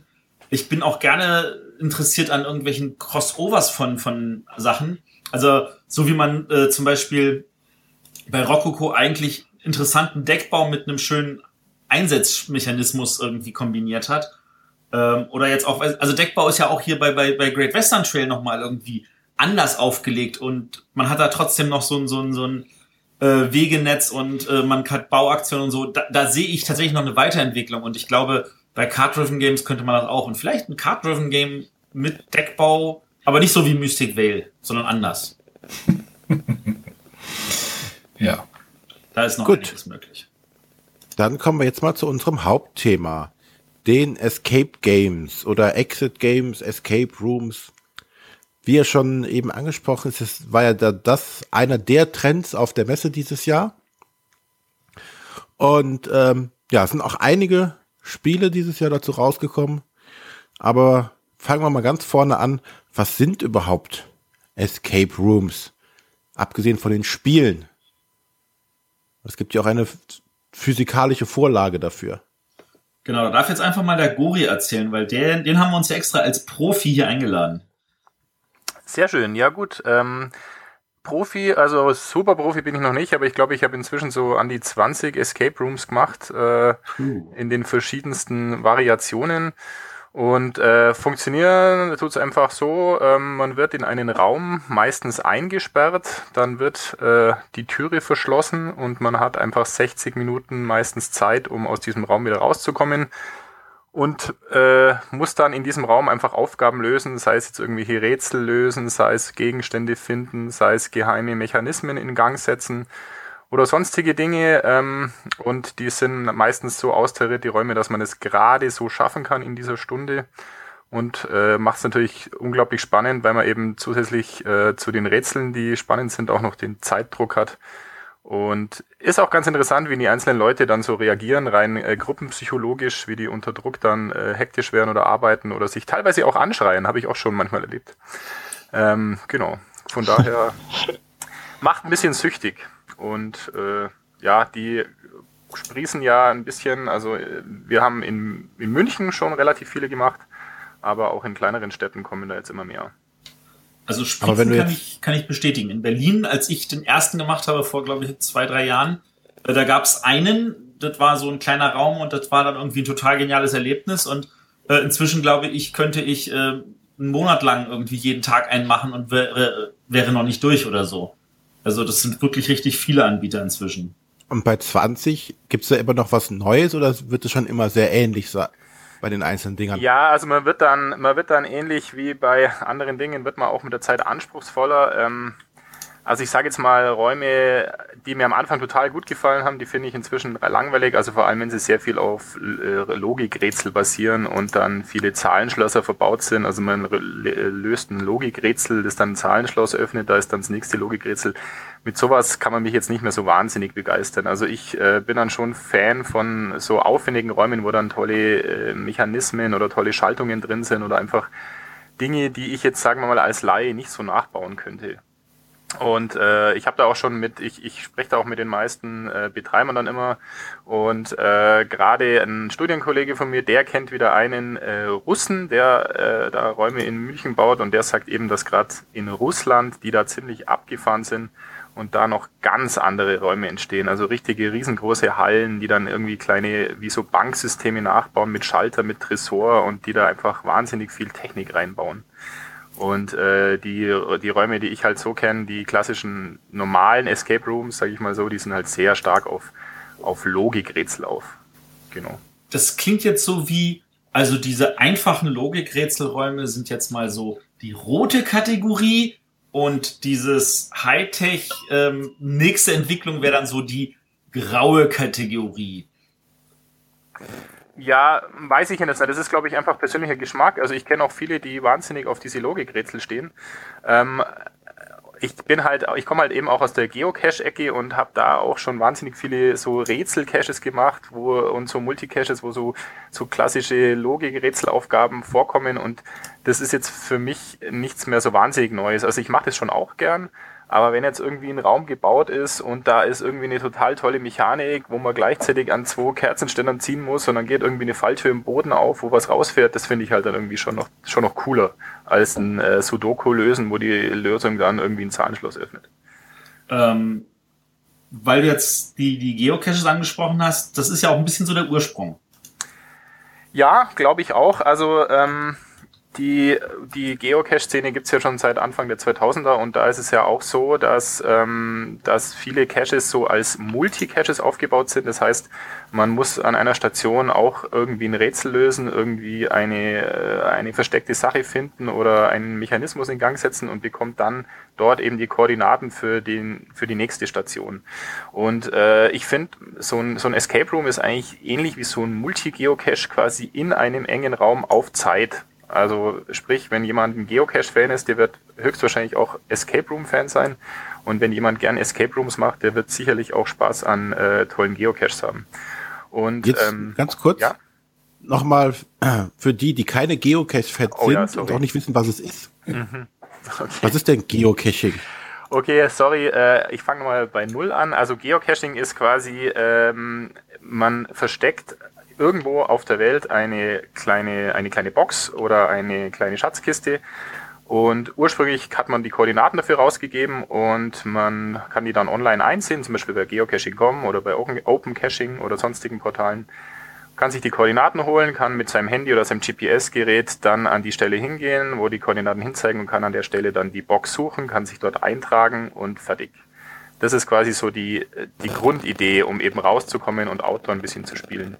Das ist die einfachste Version des Geocachings, also sogenannte Traditional Caches, irgendwo was zu finden. Ähm, die fortgeschrittenere Version sind dann eben Multicaches, wo man dann nicht äh, an der Station, wo die Koordinaten angegeben sind, gleich was findet, sondern da ist dann vielleicht ein Rätsel oder vielleicht irgendein besonderes Versteck, das dich dann wieder zu einer nächsten Station leitet. Da ist vielleicht wieder was versteckt und so wirst du über mehrere Stationen hinweg zum Finale geführt. Und ähm, da kann es eben sein, dass du da auch Rätsel lösen musst, um auf die nächsten Koordinaten zu kommen, oder du hast ein besonders tolles Versteck, du hast vielleicht einen ausgehöhlten Baumstumpf oder du hast in irgendeiner Mauer irgendwas, äh, irgendeine Kleinigkeit versteckt, oder ähm, es gibt irgendwelche Dinge, wo du wo hochklettern musst. Ich habe auch schon Caches unter Wasser gemacht, ähm, auf Bäume, wo man nur mit Equipment hochkommt. Ähm, da, also da, da gibt es eigentlich keine, keine Grenzen, sage ich jetzt mal. Ähm, Also ich weiß zum Beispiel, dass ich bei mir hier vor meiner Haustür entfernt, ungefähr 100 Meter entfernt, auch ein Geocache ist an einem Geländer von irgendwie so einem Autobahntunnel. Und das, das Ding ist wirklich mikroklein. Also das ist äh, gefühlt äh, nicht größer als eine Batterie. Ja, also da gibt's auch die verschiedensten Boxgrößen. Es gibt da von winzig klein, also wie du schon sagst, so groß wie ein Fingernagel, das sind dann die Mikro-Caches, bis hin zu, zu Large Boxes, die dann, also äh, die größte Box, die ich bisher hatte, war ein ganzer Lastwagen-Container, also so wie, äh, oder so ein Schiffscontainer, das war dann quasi das Finale. Da war dann da, konnte man dann öffnen und das war dann die finale Box. Also das ist wirklich sehr kreativ, das Hobby. Da gibt's in alle, in alle Sphären was. Es gibt äh, von, vom Terrainanspruch her, wie gesagt, es gibt äh, Caches auf den höchsten Bergen, es gibt Caches auf äh, 20 Meter Bäumen, wo man hochklettern muss. Es gibt unter Wasser, wo man nur mit Sauerstoffgerät hinkommt.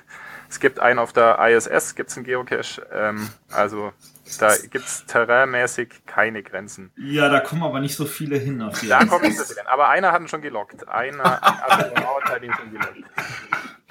Also, ähm, was man noch sagen muss, also ich weiß, ähm, für mich ist Geocachen ein Thema geworden, auch irgendwie vor boah, bestimmt 15 Jahren, weil einer der Comics, die ich lese, nämlich Knights of the Dinner Table, hat eine Erstausgabe in einen Geocache gesteckt. Das ist ja auch so, das gibt Caches, wo dann irgendwelche Sachen drin sind, wo du dann was mitnehmen kannst, dafür was anderes reinlegst und solche Sachen. Und für Carcassonne gibt es zum Beispiel auch so einen Travel Cache, der, wo das halt also mitgelockt wird, wo auch der ist und der ist dann schon mehrmals um die Welt gewandert und solche Sachen. Ähm, das sind ja auch alles so Teile von dieser Geocache-Geschichte. Also ich glaube, über Geocaching könnte man mehrere Podcasts auch machen, um jetzt nochmal die Thema, das Thema zu Escape Rooms zu schlagen. Ähm, also eine besondere Art von Geocaches ist auch das Nacht-Geocaching. Ähm, das bedeutet, man kann die Stationen nur bei Nacht finden, sei es, weil äh, Hinweise zum Beispiel mit UV-Schrift geschrieben sind, die man dann nur mit der speziellen Taschenlampe entziffern kann.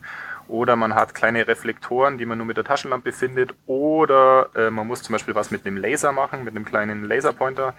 Und solche Dinge ähm, habe ich jetzt wiederum in vielen Escape Rooms wieder gefunden. Also jeder zweite Escape Room arbeitet zum Beispiel mit UV oder Laserpointer gibt's schon oft oder es ist irgendwas, man muss das Licht ausmachen. Also ich finde, da, da verschwimmen dann die Grenzen und da, ähm, da erkennt man dann auch bei manchen Escape Rooms äh, so Rätsel, die man schon in äh, Caches gesehen hat. Äh, oder andersrum, äh, ich habe mich auch schon äh, von Escape Rooms inspirieren lassen und habe die Rätsel dann auch bei mir in einen von meinen Caches mit eingebaut. Also ja, da ist der Übergang ein bisschen, äh, also da, da gibt es auf jeden Fall Parallelen, sage ich mal. Das ist schön. Gut, also da, da in der Geocache-Szene fing das mehr oder weniger an und äh, jetzt ist das natürlich da rausgewachsen, weil man muss den, den Geocache nicht mehr suchen und finden und durch die Freiheit äh, stapfen, sondern man lässt sich gleich wieder in einen schönen stickigen Raum einsperren. Genau, was man da natürlich auch sagen muss, also ich, ich habe selber auch einen Haufen Geocaches, äh, die ich selbst versteckt habe. Und das große Problem, das du als sogenannter Owner immer hast, ist, dass du die Dinge ja irgendwie trotzdem in freiem, im Freien verbauen musst. Und da bist du halt ein bisschen eingeschränkt, gerade was Elektronik oder was Dinge betrifft, die nicht nass werden dürfen. Und da kannst du natürlich in Escape Rooms, kannst du natürlich noch viel mehr bauen. Da bist du natürlich technisch auf einem ganz anderen Niveau teilweise und kannst hier wirklich tolle Sachen basteln, die du natürlich äh, mit Strom versorgen kannst. Das kannst du bei Geocaches halt nur selten. Deswegen gibt's da schon noch deutlich kreativere Aufgaben als bei Outdoor-Caches, sage ich jetzt mal. Gut. Dann haben wir jetzt so ein bisschen dieses auch beleuchtet und so einen Hintergrund gebildet. Jetzt kommen wir mal zurück wieder zu den Escape Rooms. Ähm, das, die müssen ja auch irgendwo angefangen haben. Weiß einer von euch vielleicht wo oder wie? Also ich weiß äh, zumindest, dass die ursprüngliche Idee, glaube ich, aus Ungarn kommt, dass da die ersten äh, entstanden sind. Ich habe auch Bekannte in Ungarn, die mir schon vor ein paar Jahren davon erzählt haben, von dem Phänomen. Und äh, ich glaube, dass es aus dieser Richtung kommt.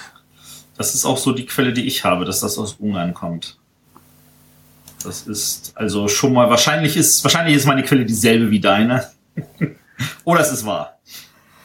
Äh, ich weiß es nicht. Also wie gesagt, ich habe es von, äh, ich von Freunden, die in Budapest wohnen. Also von daher.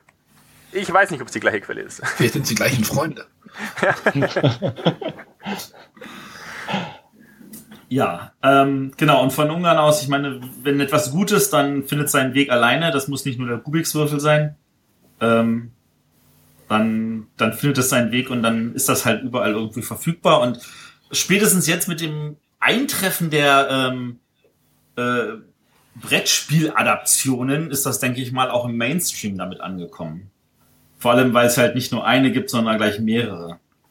Ja, vor allem Mainstream auch deshalb, weil es mittlerweile halt auch schon in Firmen halt immer als Team-Event auch immer mehr angeboten wird. Also ich kenne mal, unseres haben wir nämlich genau als Team-Event damals gemacht, äh, wo du so klassische Teambildungsmaßnahmen hast. Ne? Also wir müssen als Team toll zusammenarbeiten, also ist doch prima, wenn wir uns alle in so einen Raum einsperren lassen und versuchen da rauszukommen. Und euch gegenseitig anschreien. Und endlich kann man mal dem Chef sagen, was, was er machen soll. nee, was ich von ihm halte, das weiß er. Ich meine, für, für, die, für die Räume macht das natürlich Sinn, weil sie auch eine Auslastung tagsüber haben, weil die meisten werden ja in sich eher abends gebucht, wenn die Leute eher Freizeit haben. Ähm, das ist aber, also bei, bei den Teambildungsmaßnahmen stelle ich mir das halt komplizierter vor, weil ähm, solche Räume sind ja meistens dann nur für eine kleinere Menge von Menschen ausgestattet. Also die meisten, glaube ich, hören bei acht Spielern auf. Ja, aber es ist ja ein gesundes Team. Natürlich gehe ich nicht mit der Abteilung von, von 50 Leuten dahin, aber. Außer du sagst halt, hey, wir nehmen die acht Leute aus dem Marketing und die acht Leute aus dem Sales und dann machst du sowas, wie wir das gemacht haben im Sommer. Da kann der Stefan ja bestimmt auch noch Freudestrahlen von erzählen, wo wir dann in einen sogenannten Battle Room gegangen sind, wo die zwei Teams in identische Räume gesperrt wurden und dann äh, geguckt wurde, welches Team kommt zuerst raus. Ja, gut, dass du mich damit nicht erwähnt hast jetzt, ne?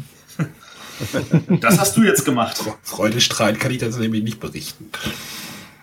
Ja, du hast das Pech, dass du in meiner Gruppe warst. ja, genau. Wobei ich sagen muss, also ich finde acht Personen finde ich jetzt schon extrem hoch. Also ich habe äh, in Gruppengrößen zwischen drei und sechs schon gearbeitet äh, in Escape Rooms und ich finde so drei, vier ist eigentlich das Optimum. Mehr, dann ist es schon so, also die Räume sind eigentlich meistens relativ linear aufgebaut und dann ist es meistens für die vierte, fünfte Person kann es schon auch langweilig werden. Also ich empfehle eigentlich drei bis vier. Und dann ist es für Teambuilding, wie du schon richtig sagst, weiß ich gar nicht, ob es dann so wahnsinnig toll ist, wenn du dann eher eine 20-Leute-Abteilung hast. Also in den Räumen. Also bei uns waren es halt sechs, sechs Mann und da hat es ganz gut funktioniert. Okay. Also in den Räumen, die ich war, da war es tatsächlich meistens so, ähm, dass sechs wahrscheinlich zu viel wäre. Ein Raum hatten wir, da hatten wir zu sechs auch das Gefühl, dass wir alle gefordert waren. Ähm, das würde ich jetzt aber eher als die Ausnahme betrachten. Also, aber ich glaube, da hängt es auch wieder damit zusammen, irgendwann kommt halt ein gewisser Rhythmus rein, dass man bestimmte Sachen erkennt. Und dann würde man das auch nicht mehr zu sechs spielen wollen. Genauso wie ich jetzt, also diese Brettspielversion, da steht auch zum Teil drauf für sechs oder acht Spieler. Ähm, das würde ich auch nie mit der Menge machen, aber dann sagt man sich wieder, ähm, für Leute, die das das allererste Mal machen, da könnte sechs wahrscheinlich genau die richtige Zahl sein oder acht. Also das kann ich dir morgen genauer sagen. weil ich werde morgen eins der äh, Exit Games äh, zu unserem Sprintwechsel mitnehmen. Da haben wir als und das als Mittagspausen-Event quasi machen. Und Hey. da mal gucken. Welches, da- welches nimmst du denn da mit? Äh, die Grabkammer. Also spielst, Oh. also spielst du auch noch mit. Nee, ich spiele nicht mit. Ach so. Das ist ja witzig, wenn du Sprintwechsel sagst. Äh, ich bin auch äh, da in dieser Branche tätig und ich mache das tatsächlich auch bei meinem nächsten Sprintwechsel ein Exit-Game. Ja, Hast du auch immer einen Sprintwechsel? Ja, ja, ist okay. Bei mir gibt es noch Reifenwechsel. da kannst du auch machen. Gut, aber jetzt ähm, kommen wir von dem ähm, hier weg und dann gu- gucken wir uns nach. Also ach so, was ich noch sagen wollte. Es gab ein paar, ähm, es gibt so eine Art Escape Room schon seit vielen, vielen Jahren auf der GenCon. Da hieß es dann immer früher Real Dungeon. Ähm, der war, davon haben halt nicht viele Leute was gehabt, weil der immer ausgebucht war. Also wirklich immer. Das ist, das ist eine der ersten Sachen, die beim GenCon immer weggegangen sind und äh, wo die Leute mal versuchen, als erstes natürlich auch dann reinzukommen. Ähm, als ich letztes Jahr in Cannes war, noch bevor irgendwie eins von diesen Escape Room Spielen aufge, äh, angekündigt war, habe ich da auch zwei Escape Rooms gesehen und der eine war dann zu dem Brettspiel Room 25. Falls sich noch irgendjemand daran erinnert, das war ja The Cube, das Brettspiel. Ähm, weil die hatten einen zweiten Teil gemacht, der bis jetzt, glaube ich, aber nur auf Französisch erschienen war. Der hieß dann nämlich irgendwie auch Escape the Room und dann haben sie dazu einen kleinen Escape Room gebastelt, den man dann in Cannes besuchen konnte, in den ich aber nicht reingegangen bin, weil mein Französisch dann doch nicht gut genug ist. Ähm, und dieses Jahr in Essen hatten wir natürlich auch zu den Brettspieladaptionen dann entsprechende kleinen Escape-Räume, die man in 10, 15, 20 Minuten machen kann. Drei Stück, ne? Drei Stück, ja. Also Kosmos hat seinen hingestellt, äh, Kienzle hat seinen hingestellt und äh, ich glaube auch Norris hatte irgendeinen hingestellt. Hier stand in der Galerie. Der stand in der Galerie, ja. Also äh, da, da lässt sich halt auch das Produkt natürlich spannend bewerben, wenn man dann einen dieser Slots abbekommt. Ähm, und für Leute, die das ganz anders wollen, es gibt natürlich auch Computerspielumsetzung ohne Ende. Ähm, äh, wobei natürlich man jetzt darüber streiten könnte, ob die nicht auch eher so Vorläufer davon noch sind. Ähm, was ich selber davon gespielt habe, war auf meinem iPad halt The Room und zwar alle drei Teile. Das, Fandst du das auch sehr geil? ich fand das sehr geil. Also sonst hätte ich nie den zweiten und dritten noch besorgt, oder? Ich fand das so gut. Das war echt der Hammer, das Spiel. Also ich kenne jetzt eine Hörerin, die jetzt total ausflippen würde. Wird. Weil, Schöne Grüße, Anja. Oh, Anja hat auch The? Room gespielt. Ja. Ja, dann, dann, dann, dann ist ja klar, dass ihr noch die Escape-Räume gefallen. Also. Äh, ja, also an dieser Stelle auch schöne Grüße an Manu, der hat bestimmt auch irgendwelche Folgen äh, über The Room gemacht. Ähm, ich weiß jetzt die Nummer nicht. Manu, fühl dich frei, das in die Kommentare zu schreiben mit den Nummern und den Links, dann können unsere Hörer auch dazu mal was noch hören. Weil der ist ja dann doch bewanderter. Aber kommen wir jetzt eigentlich mal zu den Brettspielumsetzungen, oder? Ja, da wollten wir lange, lange schon hin. Ne? endlich. Stefan, du darfst entscheiden, mit welchem wir anfangen. Ähm, ich würde chronologisch vorgehen, also mit dem, was zuerst erschienen ist. Wir, wir, Moment, wir sollten jetzt noch sagen, dass wir, wir möchten jetzt halt über diese, äh, ich, ich nenne es jetzt einfach jetzt mal drei Spiele oder, oder wollt ihr jetzt erst auf die Kickstarter-Geschichte noch eingehen? Das ist noch nicht erschienen. Also das Kickstarter habe ich gebackt, aber habe nichts bekommen. Bis jetzt ist das noch nicht erschienen. Das war aber, glaube ich, das erste, das irgendwie in die Öffentlichkeit kam. Ja, ich, Das stimmt. ich wollte jetzt nur unseren Hörer vorwarnen, dass wir es jetzt erstmal, wir jetzt über die Spiele sprechen möchten und äh, es so weit wie möglich erstmal spoilerfrei halten. Genau. Äh, genau, also das, das, das, äh, es gab einen Kickstarter, das hieß Escape Room in a Box, The Werewolf Experiment. Und äh, das ist jetzt, boah, das ist auch schon eine Weile her, dass das irgendwie war. Ja, das ist, ich glaube, schon fast ein Dreivierteljahr oder so. Das ist, Ähm, über ein Jahr her. Bestimmt. Ich habe es mir mal, ich habe mir mal nachgeschaut. Es waren 2305, äh, 2353 Bäcker und es hat 45 Dollar gekostet. Also das ist immer noch mal eine ganz andere Preiskategorie. also für ein Spiel, aber damals wusste ich noch nicht, dass was anderes erscheinen wird und deswegen war ich gleich total begeistert. Und sie haben angekündigt, es werden 19 Rätsel drin sein und drei echte Schlösser. Also wirklich drei Schlösser, wo man Zahlenkombinationen eintippen kann. Ja, also das ist Und natürlich eine Menge Material. Ja, genau. Und thematisch ist das Ganze so, dass man in einen Werwolf verwandelt wird, wenn man irgendein Serum eingenommen hat, aber erst in einer Stunde und man soll das Antiserum finden innerhalb von einer Stunde. Und das ist auch so angehaucht, also es sieht auch so ein bisschen so aus in diese Richtung, also auch wieder Labor. Ja. Das war halt das Erste. Also ich habe da auch mitgemacht, weil die 45 Dollar dachte ich mir, das ist mir das Ergebnis wert, weil ähm, die Räume kosten halt einfach ein Vielfaches davon. Da zahlt man locker 20, 30 Euro pro Person, die teilnimmt. Ähm, und inzwischen sind halt ein paar andere Boxen raus, die deutlich günstiger sind, äh, weil vor allem auch, weil sie natürlich auch in größerer Menge Auflage äh, hergestellt werden, ähm, aber auch weil sie natürlich mit einfacheren Mitteln kommen. Äh, von da aus gesehen, äh, wir können also zu diesem noch gar nichts sagen. Wir werden da bestimmt noch mal eine kleine Rezi nachladen, sobald das dann hier ankommt. Soll nächstes Frühjahr erscheinen. Ja. Ähm, aber wir wollten es auf jeden Fall erwähnt haben, weil es mehr oder weniger die erste Umsetzung war, die angekündigt wurde. Und äh, was aber als erstes rauskam, war dann ein anderes. Und zwar Ähm, Das Escape the Room ähm, von ThinkFun, oder? Von HCM? Ja, ThinkFun. Das habe ich auch bei mir als Liste, dass das als erstes rauskam. Ja. Das war die, das Geheimnis der Sternwarte, ähm, heißt das auf Deutsch. In Englisch war es zuerst.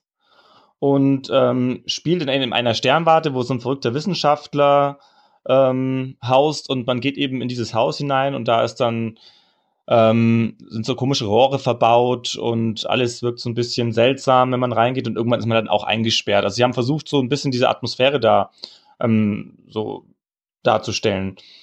Ähm, es gibt auch so eine Drehscheibe, von der sollte man vielleicht mal erzählen. Äh, ähm, ja. ja, weil das ist nämlich nicht nur in dem, sondern auch bei Exit wird so eine Drehscheibe verwendet. Also dann, wenn man die Rätsel löst, dann muss man auf so einer Drehscheibe, das kennt man vielleicht von Monkey Island noch, ähm, die Lösung einstellen auf drei, vier Drehscheiben, die so ineinander verwoben sind. Und dann wird eben angezeigt, ob man ähm, das Rätsel gelöst hat ähm, oder nicht. Und ähm, sie sagen drei bis acht Spieler auf der Verpackung. Und wir haben es, glaube ich, zu viert gespielt damals. Ähm, und was war dein Eindruck, Gori? Hallo? Ja, ähm, ich glaube, ich fand's, also es war ja das erste, das wir gespielt haben, ich fand's schon ganz gut, äh, aber ich habe sofort gemerkt, okay, da ist auf jeden Fall Luft nach oben, was die Escape-Brettspiele betrifft. Also es war schon, war schon ganz nette Rätsel, ähm, es war vom Material her auch in Ordnung, ähm, aber ich glaube, man hat relativ schnell gemerkt, okay, das ist quasi ein Anfang, äh, aber da geht noch viel oder geht noch einiges. Das war so Mhm. mein Eindruck. Also Ja, also leichte Rätsel fand ich vor allen Dingen. es war, ich fand es vielleicht auch eher sehr für Familien. Rätsel. Aber äh, was, wahrscheinlich Familien, ich bin, äh, was? Ja? Es ist tatsächlich, also ich glaube, wenn, wenn, wenn du sagst, okay, was geht denn dieser ganze Escape Room Hype und du hast noch überhaupt keinen Blassen und hast nie sowas gemacht und willst dich an das Leichteste rantrauen, dann ist das tatsächlich wahrscheinlich der perfekte Einstieg dafür, weil ähm, es sind wirklich, also es waren, wir haben nicht einmal nachdenken müssen, ich habe es mit meiner Frau zu zweit gemacht. Ähm, wir haben in der Anleitung irgendwas von zwei Stunden gelesen und dachten uns, uh, das wird aber, das könnte lang werden. Und dann waren wir nach 30 Minuten durch äh, und hatten das Gefühl, wir mussten jetzt auch nicht einmal nachdenken, weil die Rätsel sich alle so ergaben und du sagst, ah ja, das klar, das ist das, äh, ach ja, da ist das, äh, ach ja, das ist das. Und es fühlte sich alles sehr, sehr einfach an. Aber ich glaube tatsächlich, das hängt damit zusammen, dass wir einfach schon zu erfahren sind und die Box entsprechend uns nicht ausreichend gefordert hat. Ja. Also das kann ich genauso bestätigen. Also das war bei uns ähnlich, wir haben auch eine gleiche Zeit gebraucht in der, in der Liga. Aber wir sind einfach erfahren. Also ich glaube, wenn man wirklich andere anspricht, die werden da auch dann ihren Spaß dran haben an den Rätseln. Ähm, ich will noch positiv erwähnen, dass sie hier wirklich versucht haben, so eine Geschichte einzubauen in das Ganze. Also Ja. es gibt sogar Entscheidungen teilweise, wo man entscheiden darf, wie man weiterspielt oder ob man das oder das macht. Und ich fand auch die Grafik wirklich schön. Ähm, das Material ist toll. Also die haben da wirklich auch haptische Sachen drin. Also die Rätsel sind teilweise wirklich mit, mit Holzsachen. Und ähm, was ich auch noch ganz positiv fand, ist, dass man das in den Ausgangszustand zurückführen kann. Genau das wollte ich nämlich fragen. Also, Ja, man, also im Internet steht dann drin ganz genau, wo gehört was rein, was gehört in welchen Umschlag und wieso, dass man es eben nochmal spielen kann. Das Negative, wie gesagt, ist es im Internet. Also die ganzen Tipps sind im Internet und die Lösungen sind im Internet und auch diese, diese Anleitung, wie man alles zurückbaut, ist auch im Internet. Ähm, das, das hätte man natürlich auch irgendwie so noch integrieren können vielleicht. Ich habe auf der Homepage nachgeschaut und das ähm, hatte ich übersehen. Es gibt nämlich Musik hint im Hintergrund sogar dafür. Also wer möchte, kann sich dann passende Musik im Hintergrund dazu noch abspielen lassen. Wobei Ja. ich sagen muss, Ich- die Tipps braucht man ja eigentlich nicht. Nee, ich glaube nicht. Also ähm, kostet 20 Euro inzwischen. Ich habe es glaube ich noch für 25 gekauft. Also dafür kriegt man schon was. Also weil da wirklich eben ein, einiges an Material noch drin ist. Und es gibt schon einen Nachfolger, der angekündigt ist für 2017 Anfang. Und da soll das Ganze dann ähm, in einer Heilanstalt spielen. Und vielleicht ist das dann auch ein bisschen fordernder, weil jetzt, können sie, jetzt wissen sie ja, dass da ähm, mehr Leute schon mehrere Spiele gespielt haben und da bin ich sehr gespannt drauf. Ja, ich glaube nicht, dass es fordernder sein wird, weil ähm, der Verlag, der SyncFun, der macht ja eigentlich normalerweise äh, tatsächlich eher was für den normalen.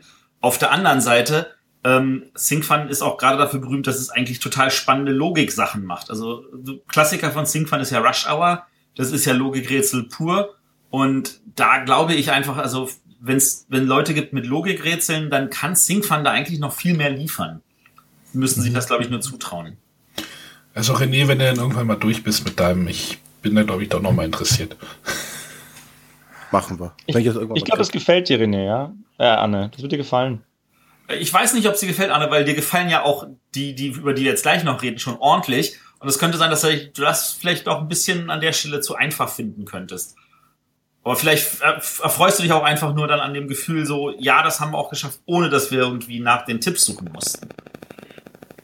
Ja, nach dem letzten, naja. aber, aber hier also, geht äh, jetzt, äh, um das nochmal, oh, das ist immer schwer, wenn wir jetzt über die anderen halt noch nicht gesprochen haben. Äh, Tipps. Also gibt, gibt es denn hier ein Zeitlimit? Ja.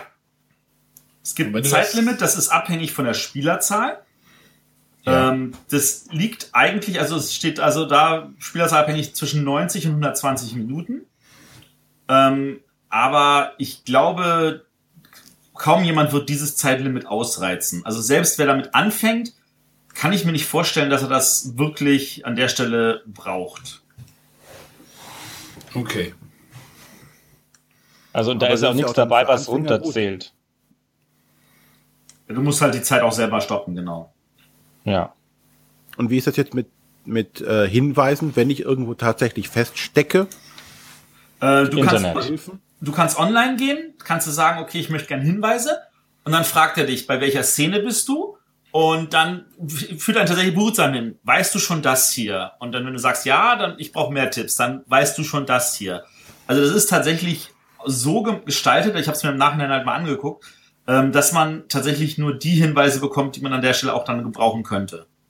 Aber sprich, während des Spiels müsstest du einen Rechner griffbereit haben, um es nachgucken zu können. Ja, du müsstest einen Rechner griffbereit haben oder dein, dein Handy, was ich jetzt für moderne Zeiten nicht für so ungewöhnlich halte. Ja, also wenn das mobil funktioniert, finde ich das jetzt auch nicht so schlimm, als wenn man jetzt äh, wie in den Kosmos-Sachen einfach diese zwölf Kartenstapel da liegen hat. Ja, aber sie sind halt schon aufgebaut, ne? Und äh, wirst du darauf hingewiesen, dass du das machen kannst? Oder dass, es steht in der Anleitung drin zu Beginn. Okay. ja. Also, ihr sagt aber, für einen Einstieg ist das jetzt, äh, wenn man mal so ein bisschen die. Ähm wenn man sagt, ich traue mich nicht, das ist alles so schwierig und ähm, ich möchte eigentlich das einfachste Produkt, das auf dem Markt ist, ich glaube, dann ist das dieser, der, der perfekte Kasten dafür. Ähm, und ich meine, ich habe jetzt schon einige schlechte Sachen darüber gelesen, wahrscheinlich, weil die Leute das unter einem anderen Gesichtspunkt äh, betrachtet haben. Und ich glaube, ich würde es auch trotzdem nicht mit acht Spielern spielen. Aber ähm, ich meine, es gibt ja auch Leute, die gucken einfach nur gerne zu, wie andere Leute spielen. Das könnten dann ja die Personen 5, 6, 7 und 8 sein. Ja, aber damit die Sendung jetzt nicht zu lang wird, äh, möchten wir noch zum nächsten kommen, ne? Ja. Als nächstes, glaube ich, ist dann der Norris-Kasten auf den Markt gekommen. Mhm, genau. Soll ich oder? Ja, mach mal. Ja. Ähm, ja, also dieser Kasten, von dem ihr gerade gesprochen habt, dieser Decoder, ist halt wirklich ein technisches Gerät, so, mich, ähm, so ein elektronisches, wo die 60 Minuten angezeigt werden und die dann herunterlaufen.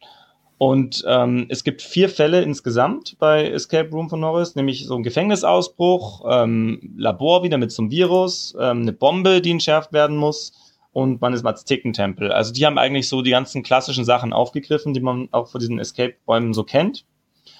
Ähm, es gibt eine App dazu, ähm, die man aber eigentlich nicht braucht, weil da sind nur noch mal Geräusche drin und die, diese, dieser Decoder macht selber eh schon Geräusche. Also ist eigentlich doppelt gemoppelt. Die App gibt dir die Möglichkeit, danach ein Foto zu schießen von der Zeit ja, genau. und von euch und das kannst du dann posten. Das ist natürlich für marketingmäßig nicht so sinnlos.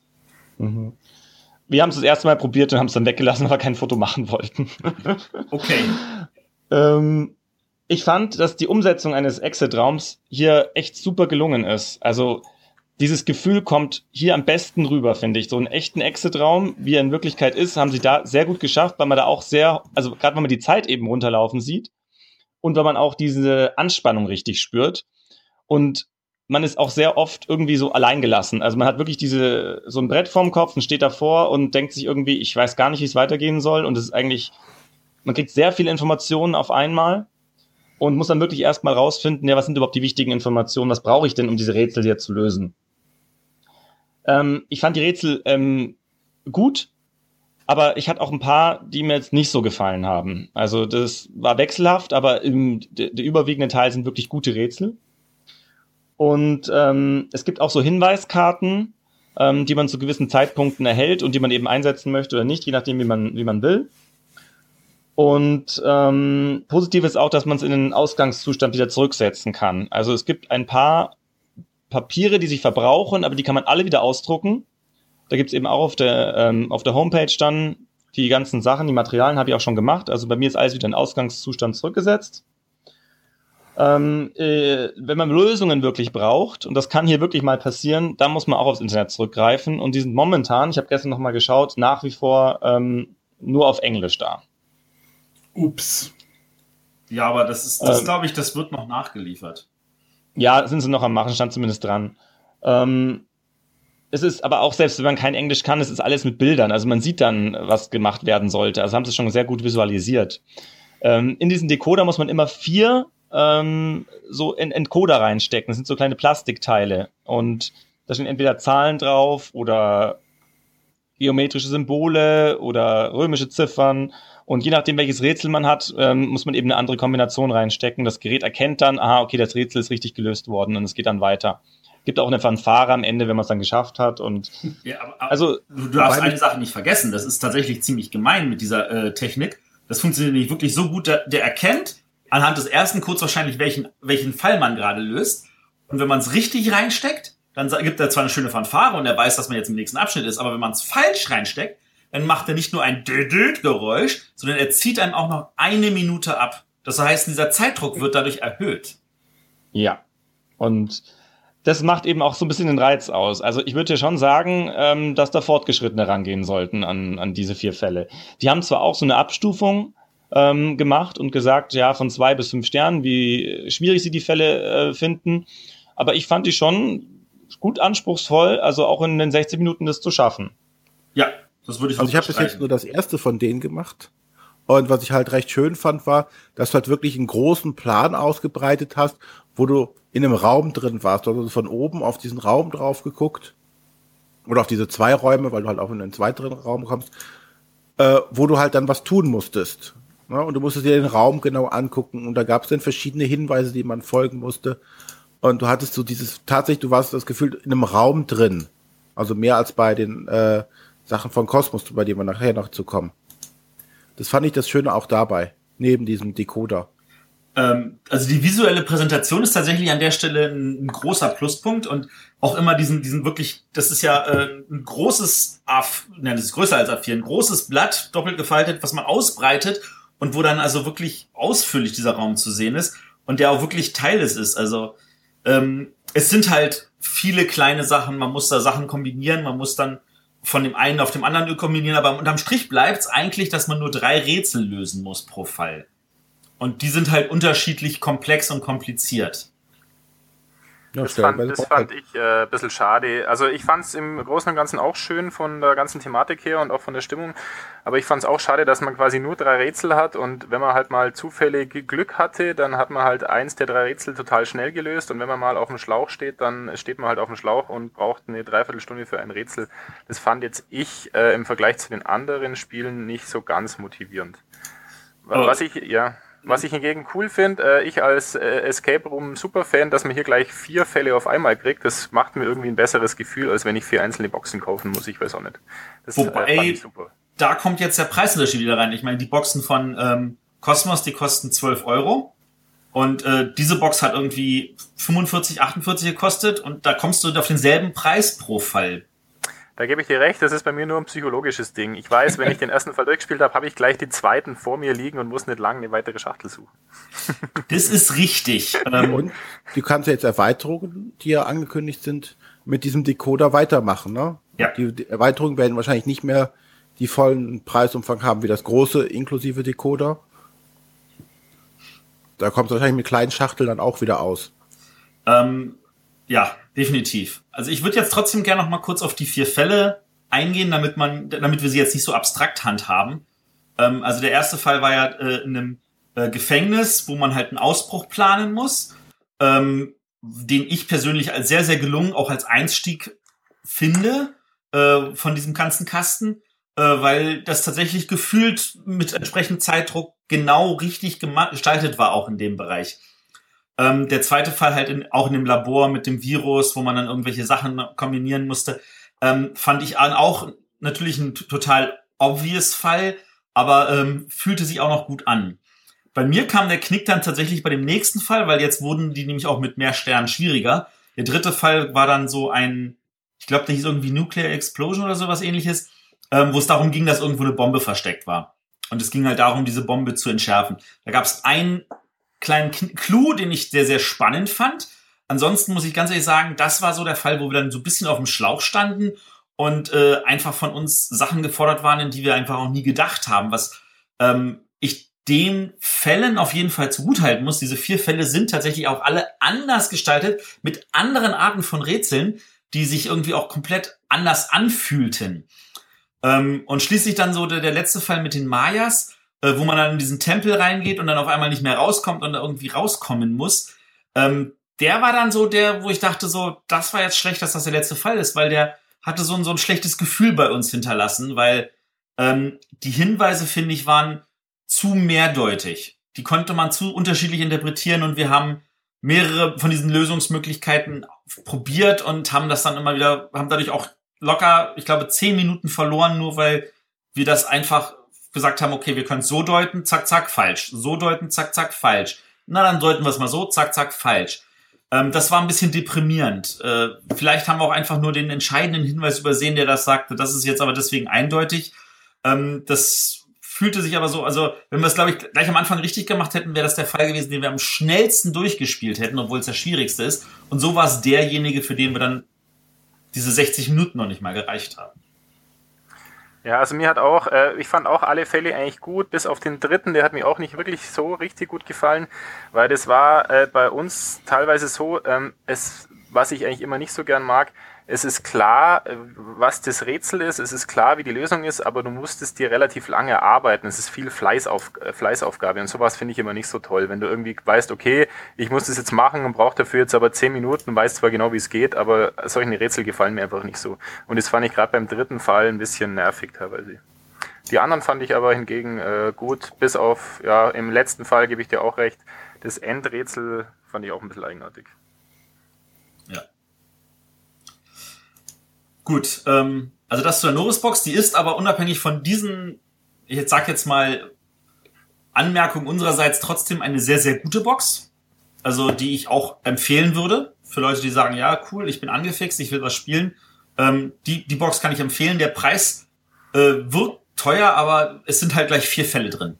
Und die Fälle sind halt an sich auch alle wirklich so verschieden, dass man sagt, kann man auch alle spielen. Aber hier kommt dann wirklich schon so richtig äh, dieses äh, Escape Room Feeling auf mit einer Uhr, die tickt im Hintergrund und äh, Ja. die ja die ganze Zeit die Uhrzeit oder die ablaufende Uhrzeit reindrückt. Ähm, Die hat, macht auch noch zusätzliche Hintergrundgeräusche, die jetzt natürlich nicht zu den Fällen sortiert sind, weil der, wenn sie anfängt, nicht weiß, welchen Fall du machst, sondern erst nachdem du den ersten richtigen Code eingegeben hast. Ähm, dafür kannst du dann höchstens die App nutzen, die dann verschiedene Hintergrundgeräusche macht. Ähm, es ist aber auch so, und jetzt kommen wir mal kurz zu dem Tippsystem, äh, die sagt ja nicht einfach nur, äh, also wenn du nicht weiterkommst, kannst du nicht einfach sagen, okay, ich hole mir jetzt einen Tipp, sondern diese Hinweiskarten sind zeitkodiert. Also den ersten Tipp kriegst du erst nach dem fünf Minuten mindestens rum sind. Und wenn dir dieser Tipp nicht hilft, musst du warten, bis die Zeit abgelaufen ist, damit du den nächsten Tipp dir nehmen kannst. hä? Ja, ja, da steht auf den Tipps steht drauf, bei 55 Minuten darfst du den ersten nehmen, bei 50 Minuten darfst du den zweiten nehmen, bei drei, 35 Minuten darfst du den dritten nehmen oder so. gibt halt nur einen Stapel an Hilfekarten. Es Ah, sind okay. genau acht Hilfekarten und die darfst du halt, du darfst immer auf eine nur zugreifen, wenn du schon hast. Und nach, selbst wenn du sie nimmst, musst du da, glaube ich, noch so eine rote Scheibe davor halten, um sie lesen zu können. Ah, okay. Und ähm, das fand ich, ähm, das fand ich eher nervig, weil du denkst dir so, okay, jetzt hänge ich vielleicht tatsächlich fest, dann nimmst du das und dann stellst du fest, unbrauchbar. Soll ich jetzt die Zeit ablaufen lassen oder soll ich so tun, als wäre die Zeit schon abgelaufen und ich schon mal holen? Ähm, das hat sich falsch angefühlt. Besonders, weil bei dem einen dachte ich auch am Ende so, also bis zum Ende, also die Tipps, die sie gegeben haben, die waren in null irgendwie hilfreich und der eine war dann nur noch der mit der Endlösung und der, der kam dann auch viel zu spät. Ja. Ja, aber das ist, das ist dann so, eigentlich will man ja keine Tipps nehmen. Also ich, ich behaupte jetzt Ja. einfach mal, die echten Ja? Fans, die wollen das ja ohne Hinweise schaffen. Okay, dann bin ich kein echter Fan. Nee, das ist ja in Ordnung. Du musst ja nicht so ein, du, du bist ja auch, dich sehe ich auch nicht als Hardcore-Fan an, so wie ich Nein. Stefan Gori oder mich sehe. Genau, also ich habe meine meine Erfahrungen beschränken sich jetzt hauptsächlich auf zwei von den drei Kosmos-Spielen, zu denen ich jetzt einfach mal überleite. Ja, mach das mal. Ähm, die sind jetzt ja auch zu Essen erschienen. Ähm, ja, sind halt auch, man könnte es halt als drei Fälle oder erste Staffel oder sowas be bezeichnen, sind aber in einzelnen, werden in einzelnen Boxen verkauft. Also es gibt ja die Fälle äh, verlassene Hütte, geheime Labor und äh, die Grabkammer des Pharaos ja. oder, oder, oder irgendwie sowas. Also jeweils mit so einem Thema versehen. Und das ist halt so eine kleine Schachtel. Wie groß ist denn das? Wie, wie so eine Abluchsenschachtel? Ja, ja, genau. Also wie die alte Abluchsenschachtel. So Ach eine stimmt, habe ich gesehen. Gibt es jetzt in kleinere Schachtel. Aber ja, ich, ich, ich drehe mich einfach mal um und gucke. Was, naja, ist egal. Kleine Schachtel. Und äh, ja, Ja, alle drei Spiele haben eins gemeinsam oder mehrere Sachen gemeinsam. Sie bestehen hauptsächlich aus Karten. Ähm, sie haben immer merkwürdige Teile dabei. ja, stimmt. Die heißen auch Die auch merkwürdig. merkwürdig. immer äh, merkwürdige oder seltsame Teile, die äh, immer mit dabei sind. Und ähm, ja, und dann die Karten werden aufgeteilt in, in Rätselkarten, ähm, Lösungskarten und Hilfekarten. Und das war's dann im Endeffekt schon. Und dann hast du noch so ein kleines Büchlein dabei. Und die Scheibe. Und die Scheibe, genau. Also die, die Spiele sind alle gleich aufgebaut und äh, verfolgen aber jeweils halt ein anderes Thema, um das, das Setting quasi zu schaffen, um die, die Rätselbasis quasi zu schaffen. Bei der Hütte ist man halt eingesperrt in, in selbiger und muss versuchen, daraus zu fliehen, bevor einem schlimme Dinge angetan werden. Äh, beim Labor wird man äh, eingesperrt und muss Chemikalien zusammenmixen, um den Raum zu verlassen oder die Räume zu verlassen. Und bei der Grabkammer ist man während eines Besuchs der Pyramide in der Pyramide eingeschlossen worden und muss versuchen rauszukommen, bevor man für ewig da drin begraben wird. Eingetuppert. Eingetuppert. genau. Wie der Pharao wird man eingetuppert. Ja, und dann äh, setzt Ja, man hat sich man, hin. hat man halt dieses Heft vor sich und versucht da irgendwie mit Hinweisen erstmal, erstmal den Einstieg zu finden. Den find, fand ich jetzt bei den zwei Fällen, die ich gespielt habe, immer so ein bisschen so, äh, wo geht's denn los so ungefähr? Was, was, was wollen die von mir? Und ja, und dann versucht man, kriegt man halt äh, immer irgendwelche Rätselaufgaben und kriegt dann halt neue Karten und manchmal sind die Karten gleich ein neues Rätsel oder man sammelt die Karten und also man bekommt eine Karte, kann damit gar nichts anfangen und die sammelt man dann erstmal und dann kriegt man im späteren Rätsel vielleicht nochmal eine dazu und dann ergibt sich wieder so ein neues Gesamtbild. Also das hatte mir schon ganz gut gefallen. Und man zerstört wieder Spielmaterial.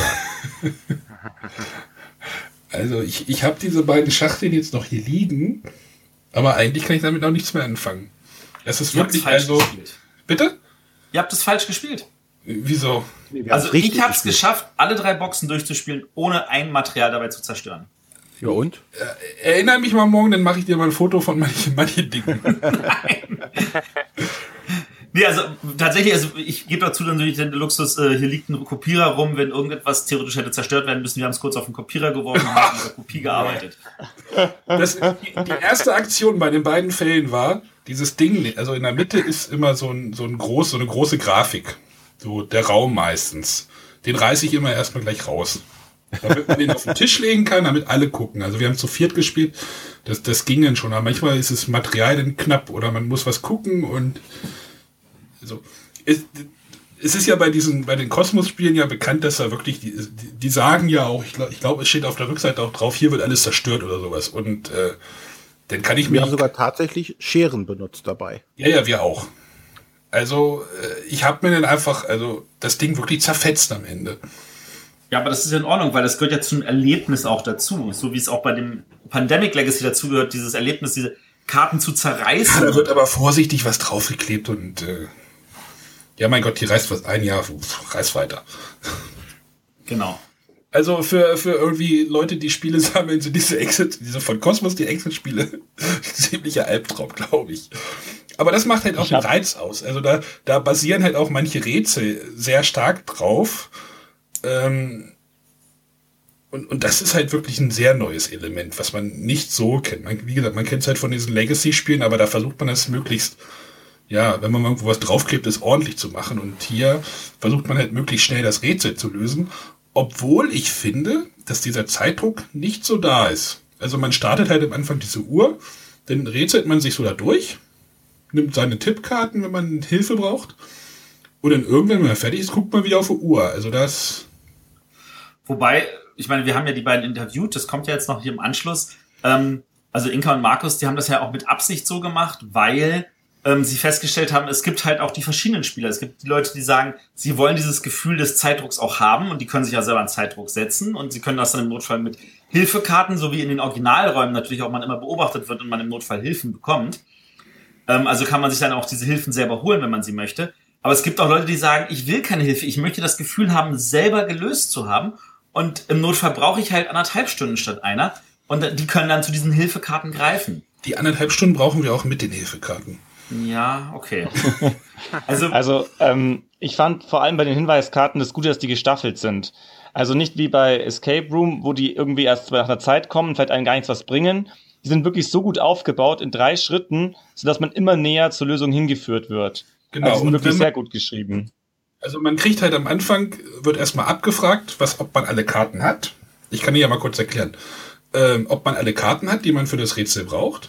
Und dann gibt's halt so den ersten kleinen Tipp.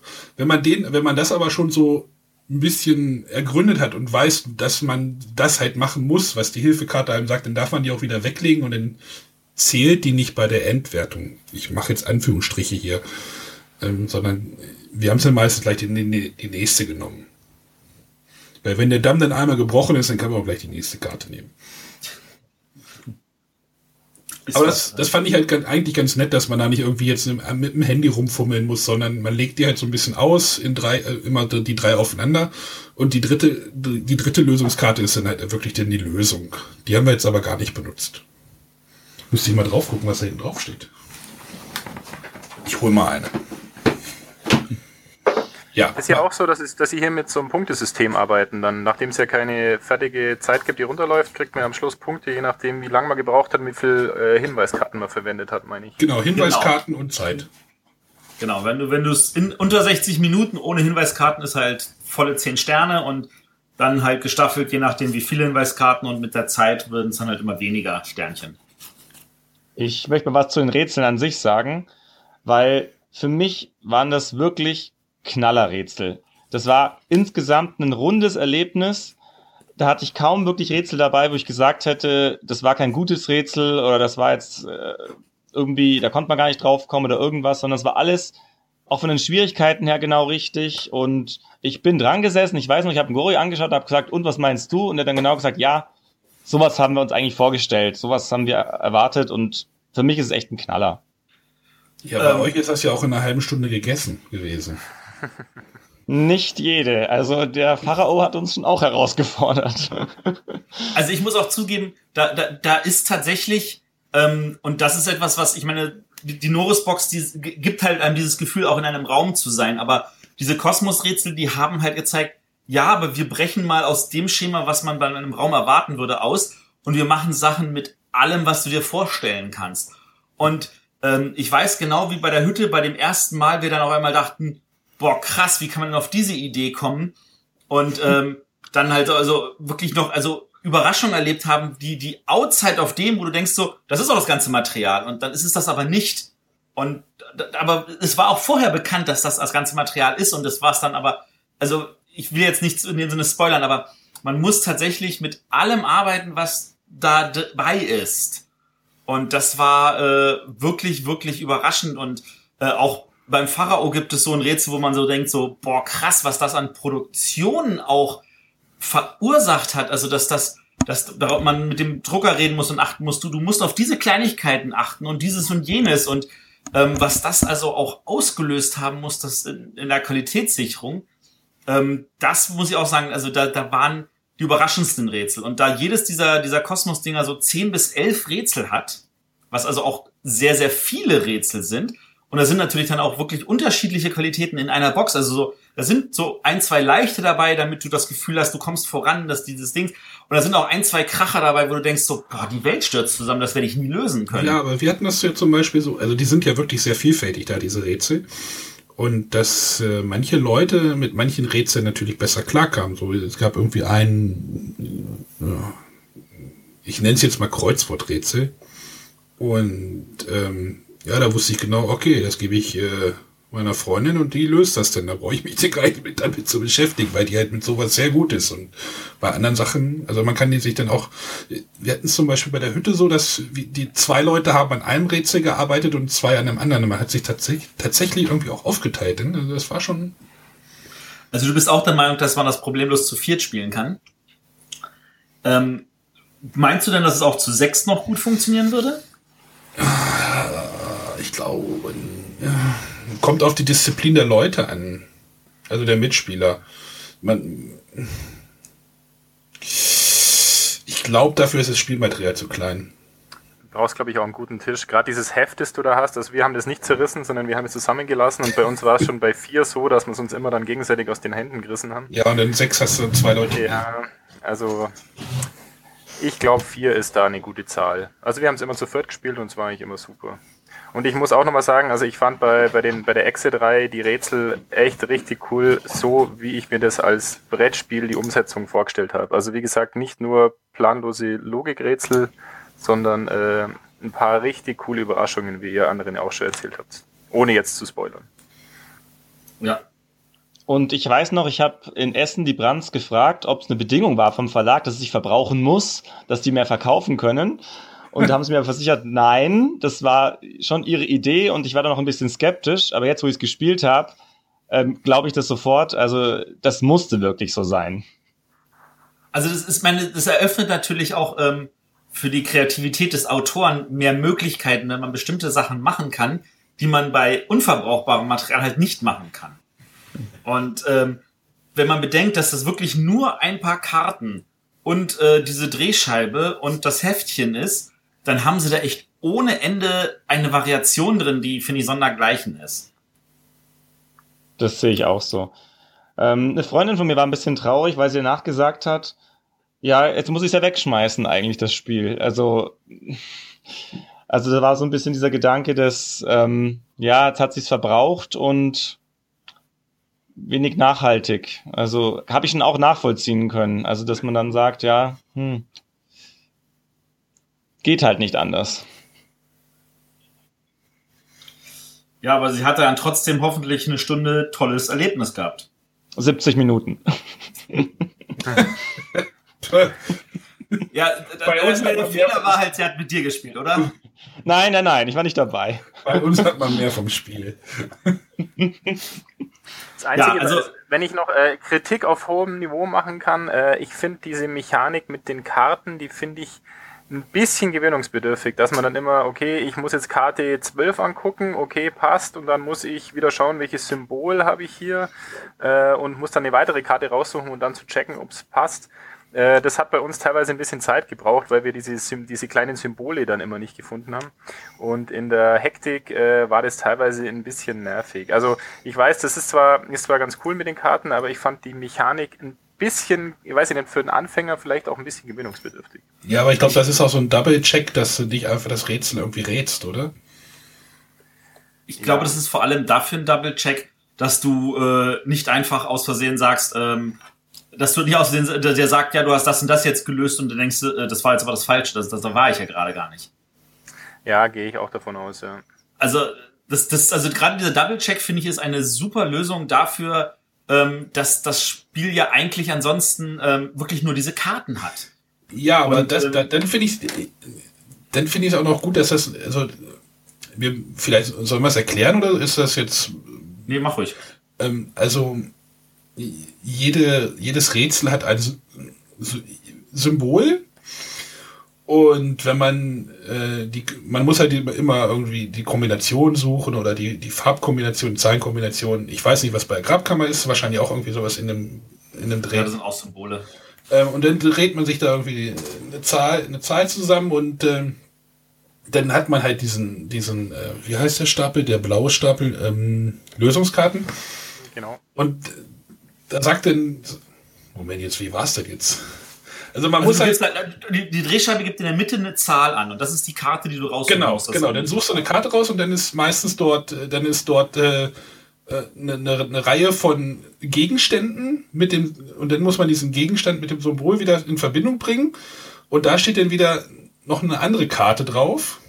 Ich habe das immer nicht gemacht. Ich, wir haben das immer so aufgeteilt. Ich, ähm, ging mir genauso, ja. und dann, und dann halt dreht halt die Person, sucht halt die Karte raus aus diesem Stapel und dann dreht sie halt diese Karte um. Und dann ist immer so diese Frage, okay, ist da jetzt ein X drauf und wegen ihr habt es nicht geschafft oder sind jetzt weitere Karten drauf? Also dass man das Rätsel geschafft hat und man wieder vorwärts kommt. Das fand ich eigentlich immer sehr spannend.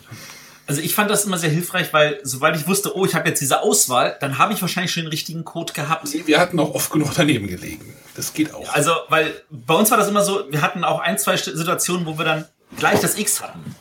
Weil das ist natürlich auch ein guter Hinweis, so frei nach dem Motto, äh, die Lösung, die ich habe, ist definitiv verkehrt.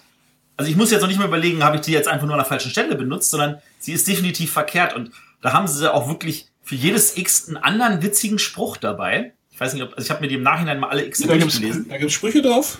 Ja, da gibt's Sprüche drauf. Die kannst du dir dann auch gerne durchlesen, weil ich glaube, die Karten habt ihr nicht zerrissen. Nee, die habe ich glaube ich nicht. Vor Ähm, aber was sie natürlich gesagt hat, ich meine, ähm, die Größe der Schachtel hat natürlich auch diesen wirklich super günstigen Preispunkt. Ich meine, 12 Euro für so ein, das ist effektiv ein äh, nimm mich mit, äh, spiel mich mal kurz äh, Preis. Ähm, das, da wäre natürlich trotzdem schöner gewesen, wenn da größere Karten drin gewesen wären, aber wahrscheinlich hätte das das Budget gesprengt. Ähm, und das, das, dieser Preispunkt ist ja auch etwas gerade so in dem, in dem Weihnachtsgeschäft, wo man natürlich dann immer gucken muss, erreicht man auch jemanden. Ähm, Aber meinst du, nach dem ja. Erfolg könnten die mehr riskieren, was die Kosten anbelangt? Also ich habe gefragt zum Beispiel, ob es mal eine App geben könnte dafür, dass man so ein paar Rätsel halt hätte, die, die, wo die App halt Geräusche bringt oder irgendwie so. Und aber da haben sie eigentlich gleich abgewunken und gesagt, also ähm, es wird zwar eine App geplant, aber die sollen wirklich nur so eine Unterstützung sein, ähm, aber nicht irgendwie Rätsel oder Hinweise geben. Ja, das, das glaube ich. Das ist, es ist, das App ist also immer gleich ein deutlich höherer Investitionsaufwand. Ähm, aber, Aber, ich, unabhängig von App, man könnte ja, wie gesagt, größere Karten oder sowas, Deluxe-Ausgabe. ne, Love Letter Karten. Größere Karten zum Zerreißen. bei Love Letter ist jetzt auch noch dickere Karten. Das ist natürlich auch noch mal so ein Ding. Ähm, also ich glaube, ein paar Sachen, da waren die Größe der Karten jetzt auch genau richtig, weil ähm, du musst ja ein paar Sachen zerschneiden und dann, wenn das dann wieder größer ist, dann hast du das Gefühl, du hast mehr Freiraum drauf und so. Weil das Heft zum Beispiel, das kannst du ja nicht größer machen, das ist genauso groß wie die Schachtel. Ähm, auf der anderen Seite kannst du natürlich auch die Rätsel anpassen, dass es dann auch irgendwo wieder hinhaut. Aber ich, ähm, Aber äh, zum Thema Einstieg nochmal. ja, Wir hatten ja vorhin gesagt, dieses HRC, äh, die Escape, die, die Sternwarte wäre ein guter Einstieg, aber ich finde halt, äh, dadurch, dass diese Spiele jetzt so günstig sind, ist das ein guter Einstieg, die Kosmos-Spiele. Du hast die Kosten halt nur, keine Ahnung, 10 bis 15 Euro. Und ähm, ich will jetzt nicht sagen, tut keinem weh, aber das ist halt so ein Preis, wo ja, Keinem wehtut. Es tut keinen weh. Es ist einfach Fakt. Also du, du, du zahlst für einen Kasten und für eine Unterhaltung für bis zu vier Leute so viel wie eine Person gerade mal vielleicht eine Kinokarte kriegen würde ohne Popcorn. Ähm, ja, dieses blöde Argument mit, der, mit dem Kino, ich weiß, das kotzt ein paar von unseren Hörern schon an. Ähm, aber an dieser Stelle, wir reden ja auch wieder nicht von einfach nur Spiel, wir reden tatsächlich wieder von Erlebnis, von einer Nachmittagsbeschäftigung. Und äh, dafür ist dieser Preis einfach unschlagbar. Und Und das Ich ist vielleicht auch, genau der richtige Schritt gewesen. Einfach denn nicht diese Spiele in einer Box anzubieten, wäre ja sicherlich auch möglich gewesen. Alle drei Spiele in so wie es einer. auch Norris gemacht hat, Und ja. wie Norris das gemacht hat. Ich meine, wenn man die Norris-Fälle äh, pro Fall rechnen würde, wäre wär wär das der gleiche Preis. Ja, da ist diese elektronische Box dabei, äh, elektronische Einheit oder wie auch immer es heißt, dabei. Äh, sind halt zwei Ansätze, wie man, wie man mit dem Thema umgeht. Und ich bin ja mal gespannt, wie sich das jetzt irgendwie so, wie der Markt da entscheiden wird. ich, also ich hoffe ja, dass, dass, dass alle von diesen noch einige aus, ich meine, alle haben am Fortsetzung angekündigt. Für SyncFun ist ein zweiter Fall in Amerika draußen. Der kommt auch irgendwie nächstes Jahr bei uns. Äh, bei Norris steht in der Anleitung mit drin, dass es eine Erweiterung geben wird. Ich hoffe, das bleibt nicht nur bei einer. Cosmos hat auch schon angekündigt, dass drei weitere Kästen im Frühjahr kommen. Das waren wohl erst zwei weitere geplant, aber es sind jetzt schon drei, weil der Erfolg soweit schon mal sehr gut ist. Und äh, gerade bei Cosmos wissen wir ja auch, äh, die haben auch gesagt, ja, sie sind, seit sie angefangen haben mit der Entwicklung, auch in Kontakt mit ganz, ganz vielen von diesen Escape Rooms. Und äh, ich fand das einfach schön, wenn ich dann aus dem Escape Room komme und an der Kasse noch mal kurz meinen Willi hinterlasse und sage, das war super. Und dann da gleich so ein Display steht mit diesen äh, Cosmos-Dingern und sage, ach, dann nehme ich auch noch eins für zu Hause mit. Ja, aber ich habe ich hab jetzt am Wo letzten Wochenende irgendwie getwittert, irgendwie Toys R Us hat die drei Cosmos Exit Spiele im Angebot. Wenn jetzt irgendwie Für zusammen für den Preis für zwei. wenn jetzt das dritte gibt's Ja, aber was was denkt der Otto Normalbürger, der nicht äh, okay, der wird vielleicht mit Exit was anfangen, aber ich meine, was man diesem Spiel antut, ist wirklich halt nicht schön stellenweise. Und dass da am Ende nichts mehr von übrig bleibt, was du nochmal benutzen kannst, ähm, ist halt, ist halt gewagt. So, ne? das, das sollte man halt nicht außer Acht lassen. Das ist richtig. Ich meine, was mache ich jetzt mit meinen zwei Kisten, die hier liegen? Ähm, du kannst die Karten bekleben für irgendwelche Spieleprototypen? Ja, die ich ja jeden Abend, jeden Abend bastle, wenn ich nicht podcaste. Ne? Im Zweifelsfall schmeißt du sie halt weg. Ja, ist aber auch irgendwie, irgendwie schade, oder? Oder du gibst sie einem was machst du mit dem- Spieleautoren. Ich meine, da gibt's so ein Spieleautorentreffen in Göttingen. Da kannst du es in die Hand drücken, da hat er eine Schachtel, wo er sein Spiel mit reinpacken kann und noch ein paar Karten, die er bekleben kann und dann ist er auch glücklich. Da können die ihn mal fragen. Das, das ist eine gute Idee. Stellen wir uns in die Ecke mit den ganzen verbrauchten Kosmos-Spielen und sagen, hier, wer braucht als Spieleautor noch Karten zum Bekleben und leere Schachteln und alles. Ich kann ja mal eins bei Ebay reinsetzen und sagen, nur einmal gespielt. Ja, also die von Cosmos sind die einzigen, die man halt nicht resetten kann. Ja. Außer man macht das wie wir, dass man während des Spiels schnell auf an den Kopierer geht und dann am Ende das Zeug Gottes Willen, nein. Ich meine, wenn, dann musst du da auch voll hinterstehen. Glaubt ihr, Cosmos hätte die Möglichkeit, die Materialien, die man zerstört, nachzubestellen? Weil ich meine, es ist, du Nein. zerstörst ja nicht alles. Ist Nein. schwierig, oder? Nein, das ist ja, das ist auch produktionstechnisch viel zu teuer dann. Weil du hast ja, die, die Karten werden wahrscheinlich genau ein Druckbogen sein. Da gibt's Karten, die du zerschneiden musst und dann brauchst du einen ganzen Druckbogen und dann packst ja kein, erstellst ja nicht noch einen neuen Druckbogen, wo nur die verbrauchbaren Sachen drauf sind, sondern dann brauchst du effektiv gleich wieder das ganze Spiel. Ja, ich weiß, nee, ich überlege nur gerade, weil, weil man immer sagt, das Spiel ist zerstört, aber ich weiß gar nicht, wie viel Prozent eigentlich zerstört ist. Es ist wahrscheinlich. Ja, das Problem Ahnung. bei uns ist zum Beispiel auch, wir haben halt auch fleißig drauf rumgemalt, ne? Ja, natürlich, musst du ja auch machen. Rumgemalt und sonstiges oder auf den Karten oder da, allein das Heft müsstest du bei jedem neu bedrucken Klar, das, das Heft müsstest du neu machen, aber ich sag mal, wie viele Karten sind da drin? 50 oder? 80 bis 90. 80 bis 90 und wie viel waren Ja gut, also die Lösungs- und Hinweiskarten, die muss man rein, äh, theoretisch kann man ausklammern, das ist- reden wir von 30 Karten. Ja. ja Aber Gori zum Beispiel, ich habe was ausgeschnitten, was gar nicht ausgeschnitten gehört hat. Von einer Karte. Ja gut, das ist dein Fehler.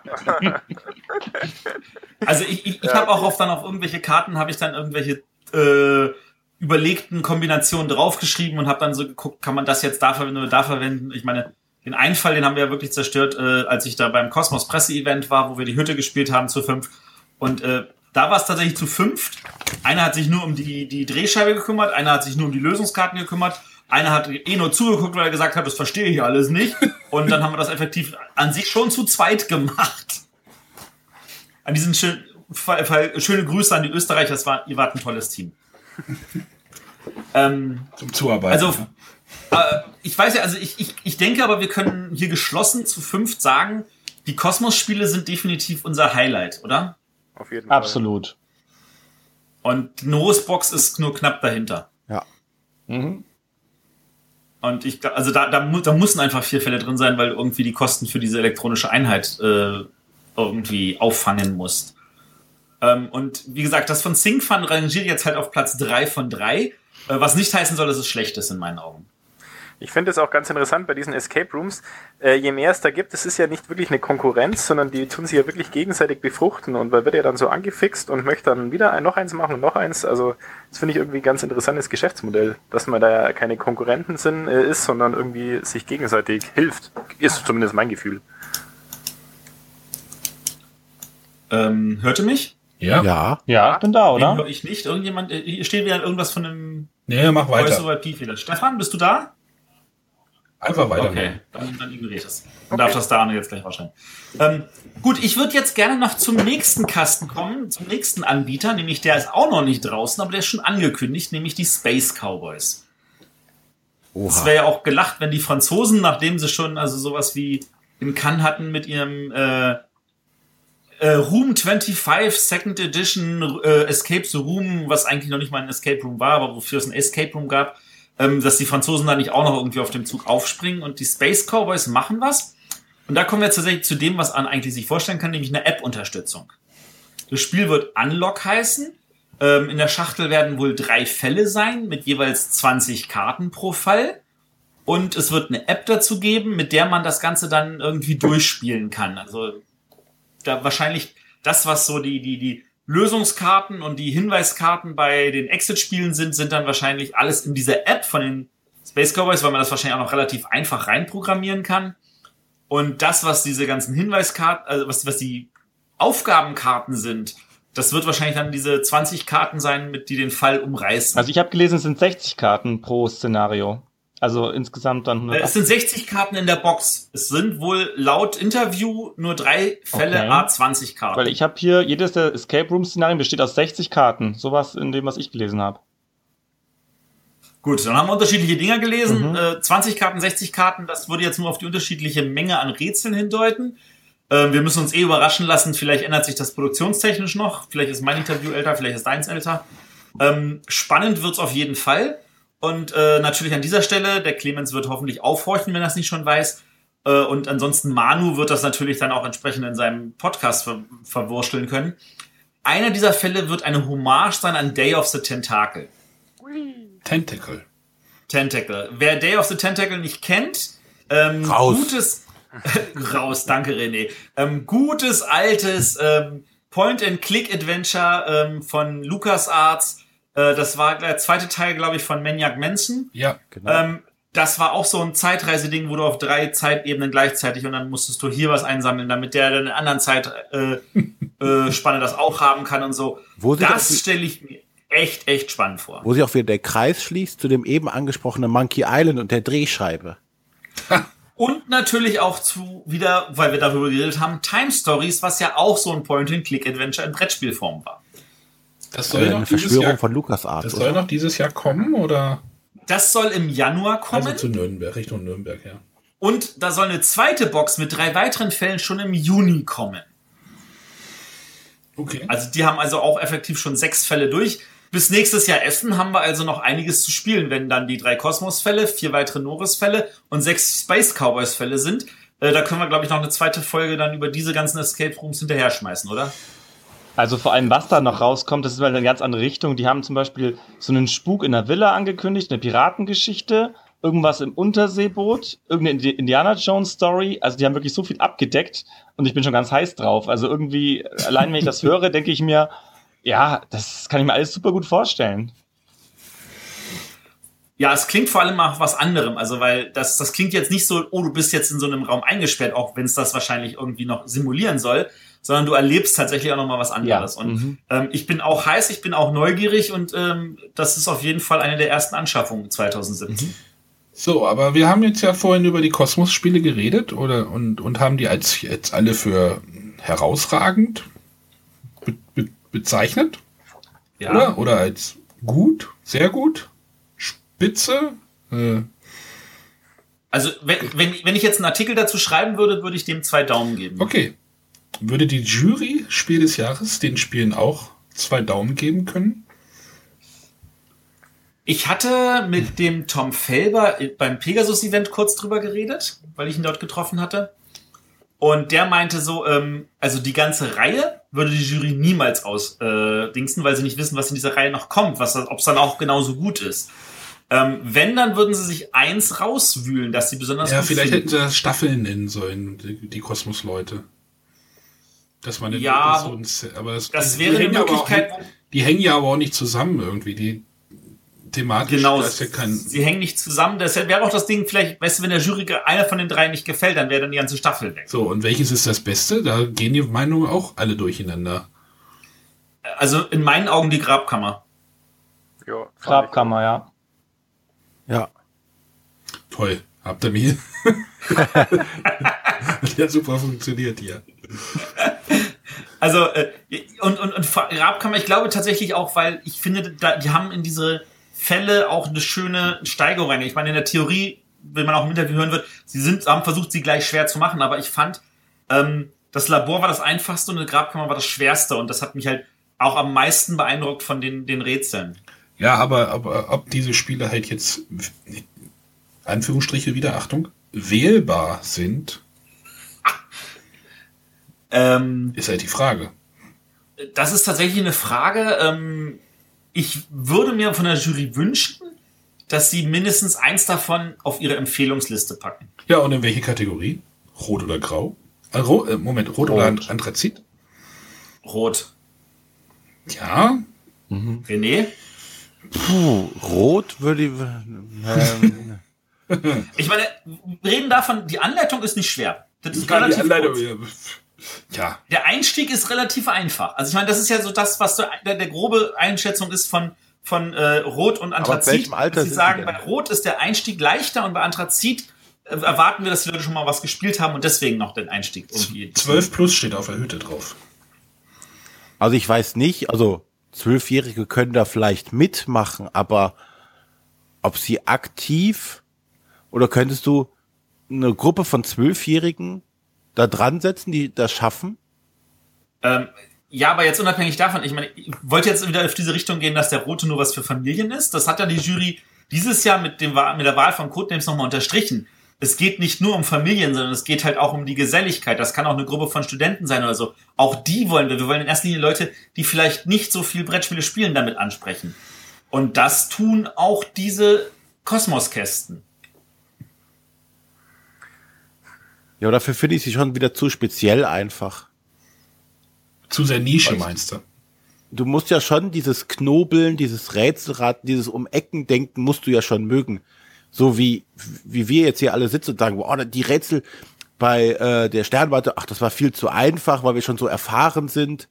Und ich glaube, es gibt genügend Leute, die sind schon frustriert genug an den Sachen, wo wir sagen würden, ach, das war viel zu einfach. Aber, und jetzt kommen wir wieder zu dem Punkt, es gibt noch genug Leute, die Rätsel lieben, aber keine Brettspieler sind. Und ich meine, diese Escape Rooms, die überall aus dem Boden schießen, die sind ja dann trotzdem ausgebucht. Du musst zum Teil, also wenn du nicht gerade Glück hast, musst du zum Teil drei, vier Wochen im Voraus buchen, wenn du das zu deinem Wunschtermin haben willst. Und es gibt sehr, sehr viele Menschen da draußen, die diese Escape Rooms mitmachen, die aber keine Brettspieler sind. Und für die wäre das tatsächlich ein schöner Einstieg auch in die Brettspielszene. Ist halt, ist halt eine spannende Frage. Ich meine, die Lösung werden wir dann im Mai sehen, wenn die Jury ihre Nominierung und Empfehlungen bekannt gibt. Aber eine sehr gute Frage. Da würde mich mal interessieren, was die Hörer dazu denken. Oh ja. Kann die Grabkammer, ich, wie heißt es jetzt, die, des Pharaos Spiel des Jahres werden? Fragezeichen. Oh ja, das wäre tatsächlich eine spannende Frage. Einfach mal hypothetisch mal ausdiskutieren. Können wir das schon mal festlegen? Wir können schon mal festlegen. Ich stelle mir gerade vor, sie würden es nominieren und müssten es dann noch, also ich meine, sie können es ja selber nicht mehr spielen, aber sie müssten das dann mit ganz vielen Gruppen nochmal zugucken, wie die das spielen und wie die das erleben. Das fände ich ja schon spannend. Also vielleicht kann ja ich mal was als nicht ganz so tief in der Szene befindlicher mal was dazu sagen. Ich finde halt dieses äh, Spiel des Jahressymbol, gerade das Rote, das ist halt für mich so ein, äh, so ein Ding für einen Weihnachtsbaum. Ist halt einfach so. Also für einen, der nicht so, so in der Spieleszene drin ist. Das ist für die, für die Oma, die ihren Kindern ein Spiel kaufen will zu Weihnachten, die guckt, was ist Spiel des Jahres und schenkt es her. Und dann packen es die Kinder aus oder die Familie spielt es einmal und finden es toll, weil es am nächsten Tag nochmal spielen und dann ist halt schwierig. Deswegen bin ich der Meinung, dass das ganz schwierig wird mit Spiel des Jahres. Aber das ist nur äh, meine persönliche, nicht so tief in der Szene befindliche Meinung. Ja, aber die ist ja auch spannend. Ja. Die ist auch spannend, genau. Und wir haben ja an der Stelle, dass wir manchmal zu tief drinstecken und einfach. nee, das, das meine ich jetzt ernst. Also, ähm, dass wir da manchmal einen ganz anderen Blick drauf haben und einfach den Toys ja, Also ich kenne es halt aus dem Freundeskreis von Leuten, die kaum spielen, die gucken halt, okay, was kann ich verschenken, was ist was Cooles, was ist ein Spiel des Jahres, was gefällt Familien und die kaufen halt danach. Ist leider so, aber gibt es viele solche Leute. Und ich glaube, da dann so ein, so ein extremes Spiel, das sich nach einmal verbraucht, gerade die Kosmos-Spiele, finde ich eher kritisch. Ja, besser ein Spiel des Jahres kaufen im Jahr, als gar kein Spiel kaufen. und wie viele Spiele des Jahres werden gekauft und tatsächlich nur einmal gespielt? Das, äh, auch wieder richtig. Oder gar Also im Notfall, die Jury kann es immer noch auf ihre Empfehlungsliste packen. Das ist ja auch noch wahr. Genau, Empfehlungsliste finde ich in Ordnung. Ähm, kommen wir jetzt noch mal kurz darauf zurück, ähm, weil wir das gerade so bei der Sternwarte auch erwähnt haben, dass das sehr, sehr thematisch ist. Und ich hatte jetzt die Woche äh, einen Podcast gehört von unserem lieben Kollegen, dem Dominik Schönheiter vom Wired Magazine. Der hat ja auch einen privaten Podcast, Nerds Meet You.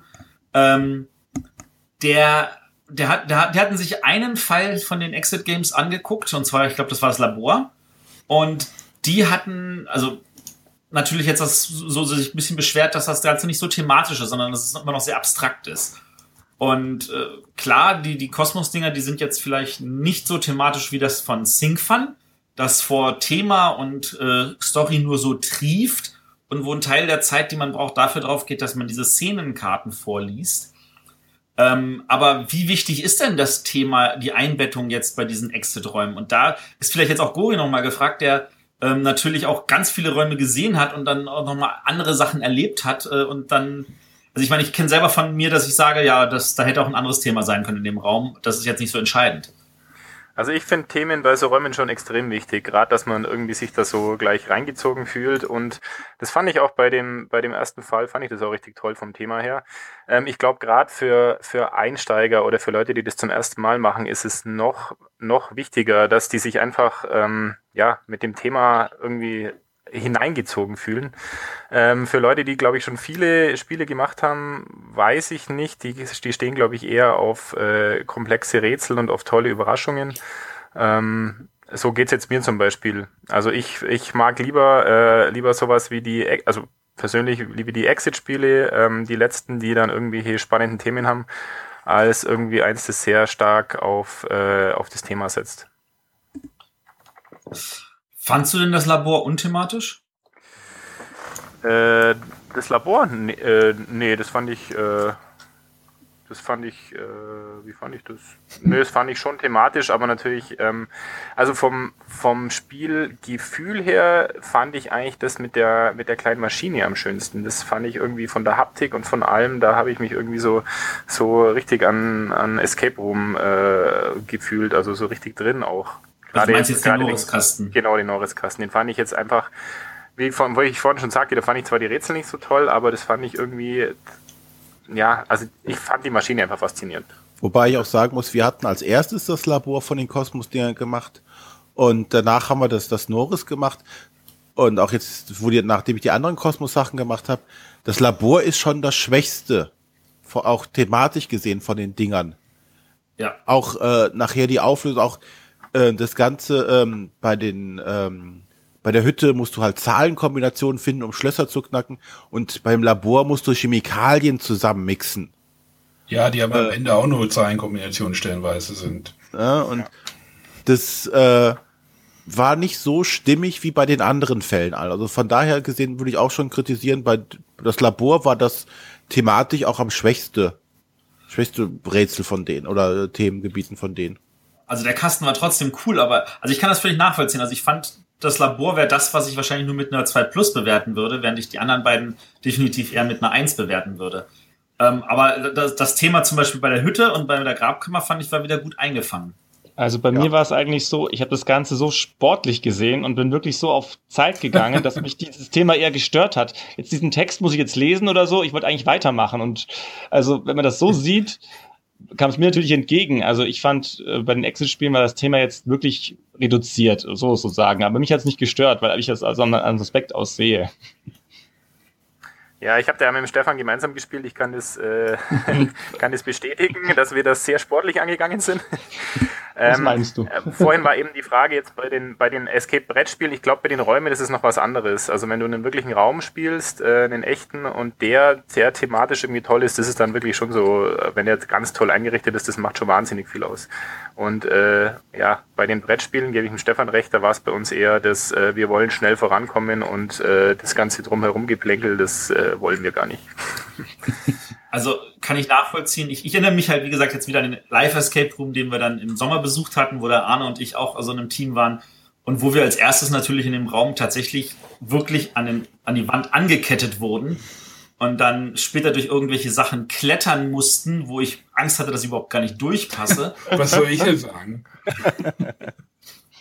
Aber ähm, ja, also das, das, das da kann natürlich ein Raum viel mehr Thematik rüberbringen. Ich erinnere mich auch, wir waren mal in einem Raum, da war dann auf einmal eine, eine, eine uralte Spielekonsole mit Space Invaders und dann hatten wir zum Glück einen Team, der genau wusste, wie man das perfekt spielt. Und dann mitten in diesem Spiel wurde dann ein Code auf dem Bildschirm eingeblendet, aber du musstest dazu ein bestimmtes Raumschiff treffen. Also das sind natürlich so Sachen, wo natürlich das Thema noch mal mehr rüberfließt. Aber das ist äh, wahrscheinlich, also äh, wie immer bei Brettspielumsetzungen, da muss man irgendwo dann so die, die Schere ansetzen und sagen, bis hierhin können wir das Thema umsetzen und bis hier und weiter nicht. Also auch die Sternwarte, so thematisch sie ist, sie ist halt dann doch irgendwo auch abstrakt. Und also für mich war jedenfalls Thema nie das Problem bei diesen Kästen. Es geht hauptsächlich Gut. um die Rätsel, oder? Es geht an sich um die Rätsel, genau. Oder um die Mechanik. Also nennen, nennen wir, wenn wir es jetzt auf Richtung, äh, Richtung Brettspiele über, äh, übertragen wollen, halt ist es die Mechanik, oder nicht?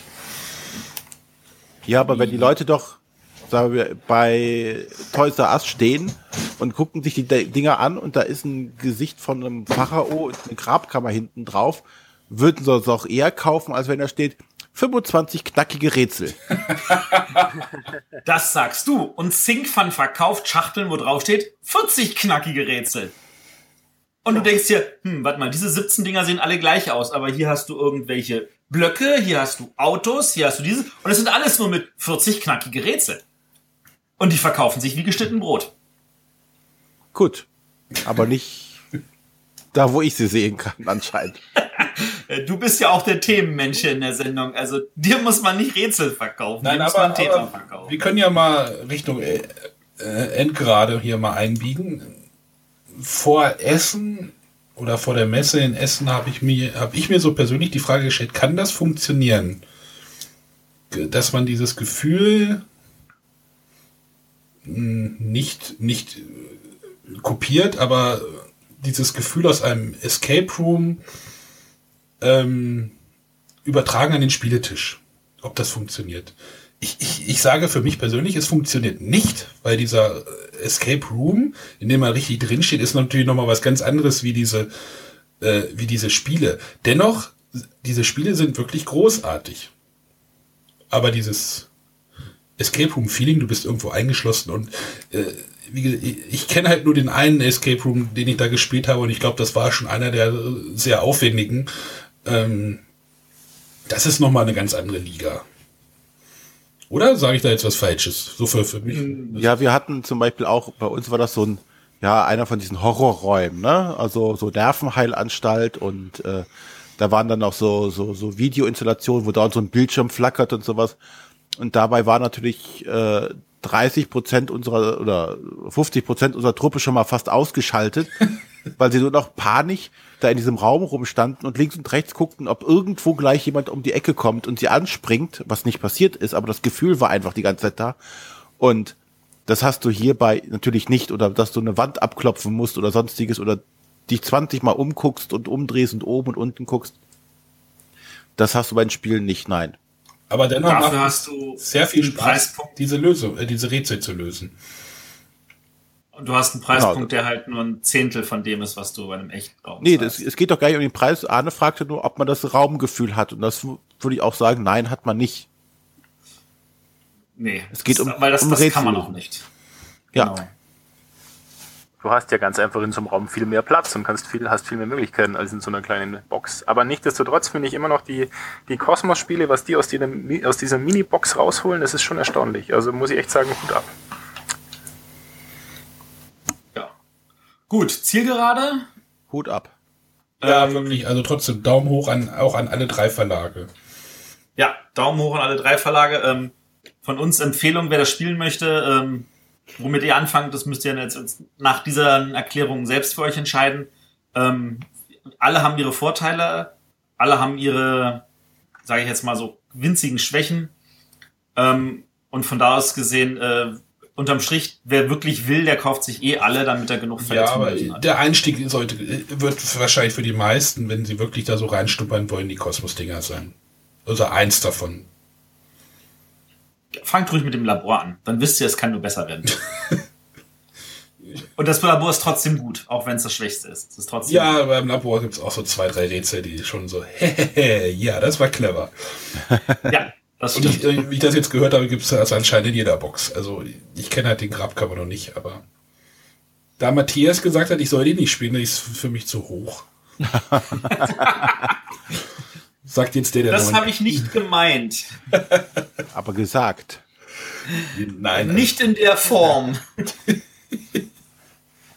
Nein, wie gesagt, ich finde es halt auch bei den Kosmos, bei Kosmos schön, dass dann wird man halt auch nicht so unbedingt bestraft, wenn man halt eine Hilfekarte nimmt. Mein Gott, dann hat man halt irgendwie drei Sterne statt vier oder sowas. Aber das, da Boah, kriegt man halt auch, auch schon sieben oder acht, oder? Bitte? Er hatte doch auch sieben oder acht Sterne. Was? Äh, nicht beim Labor. Ach so, okay. Bei der Hütte waren es sechs und bei dem anderen na, reden wir jetzt nicht drüber. Gut, dann würde ich jetzt sagen, ähm, wir verabschieden uns jetzt hier an dieser Stelle. Wir machen noch mal kurz unseren kleinen Werbeblock. Äh, dann hört ihr gleich im Anschluss, also nicht gleich ausschalten, hört ihr noch mal kurz ein Interview mit Inka und Markus, das ich mit denen im September gemacht habe, äh, zusammen mit dem Manu. Und ähm, dann ist jetzt nur noch die Frage, wollen wir im Anschluss auch noch kurz ein bisschen so Spoiler-Part machen oder nicht? Nein, ich glaube sonst ich glaub, sprengen wir jedes Zeitlimit. Wir sprengen jedes Zeitlimit, das ist doch auch verständlich. Dann, dann, dann sparen wir uns den Spoiler-Kram und äh, wer jetzt wirklich Spoiler braucht, der braucht, äh, der kann uns ja anrufen oder per Twitter nerven oder per Facebook. Ähm, oder auch einfach Fragen auf iTunes stellen. Auch da würden wir sie lesen, aber wir wahrscheinlich nicht beantworten können. Frage bei iTunes besser Bewertungen anstatt Fragen. Genau, iTunes-Bewertungen, wir könnten mal wieder welche gebrauchen, würde uns echt gut tun. Ähm, also wer uns noch bei iTunes nicht bewertet hat, macht das mal. Ihr könnt es auch über iTunes abonnieren, auch wenn ihr uns dann über irgendwelche anderen Kanäle an sich hört. Also mir ist iTunes ähm, mittlerweile egal. Ja, aber schadet nicht, weil wir kriegen dadurch nochmal mehr Visibility, noch neue Hörer. Das würden wir uns ja auch drüber freuen. Neue da im Ranking oben zu sein, schadet nicht.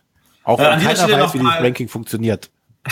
Das genau. weiß keiner. Äh, an dieser Stelle nochmal kurz Hallo an den netten Herrn, der mich in München, als ich gerade eigentlich die Hallen verlassen wollte, kurz äh, festgehalten hat, gesagt hat, ah, Hallöchen, vielen Dank für den Podcast. Vielen Dank, dass du mich kurz angehalten hast, finde ich auch super.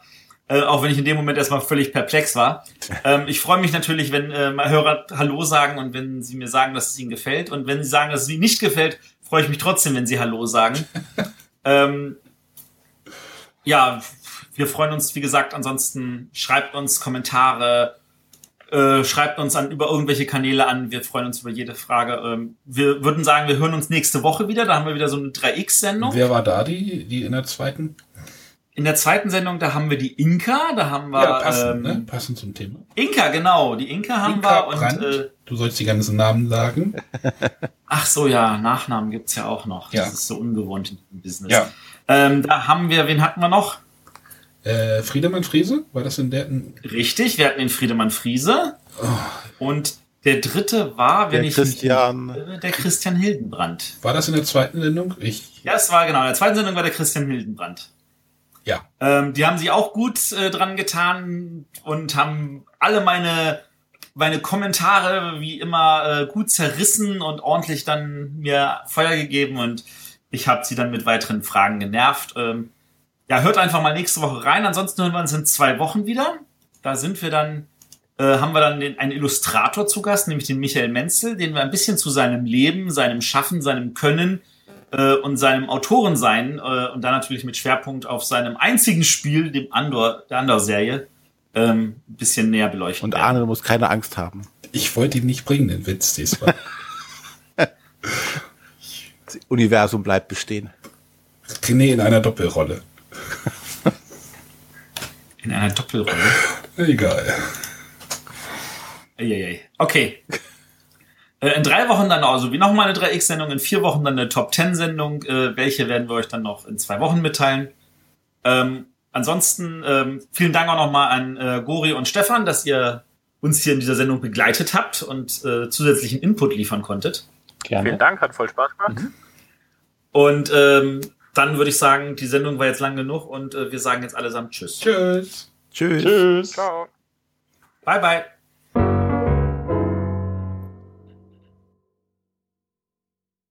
Wir haben jetzt hier die Inka und den Markus Brandt, ihres Zeichens bekannte Brettspielautoren. Eigentlich das bekannteste Pärchen Deutschlands, oder? Vielen Dank. Der Brettspielwelt. Der Brettspielwelt. Genau, wir wollen heute konkret reden über ähm, die Exit-Spiele, die ihr gemacht habt.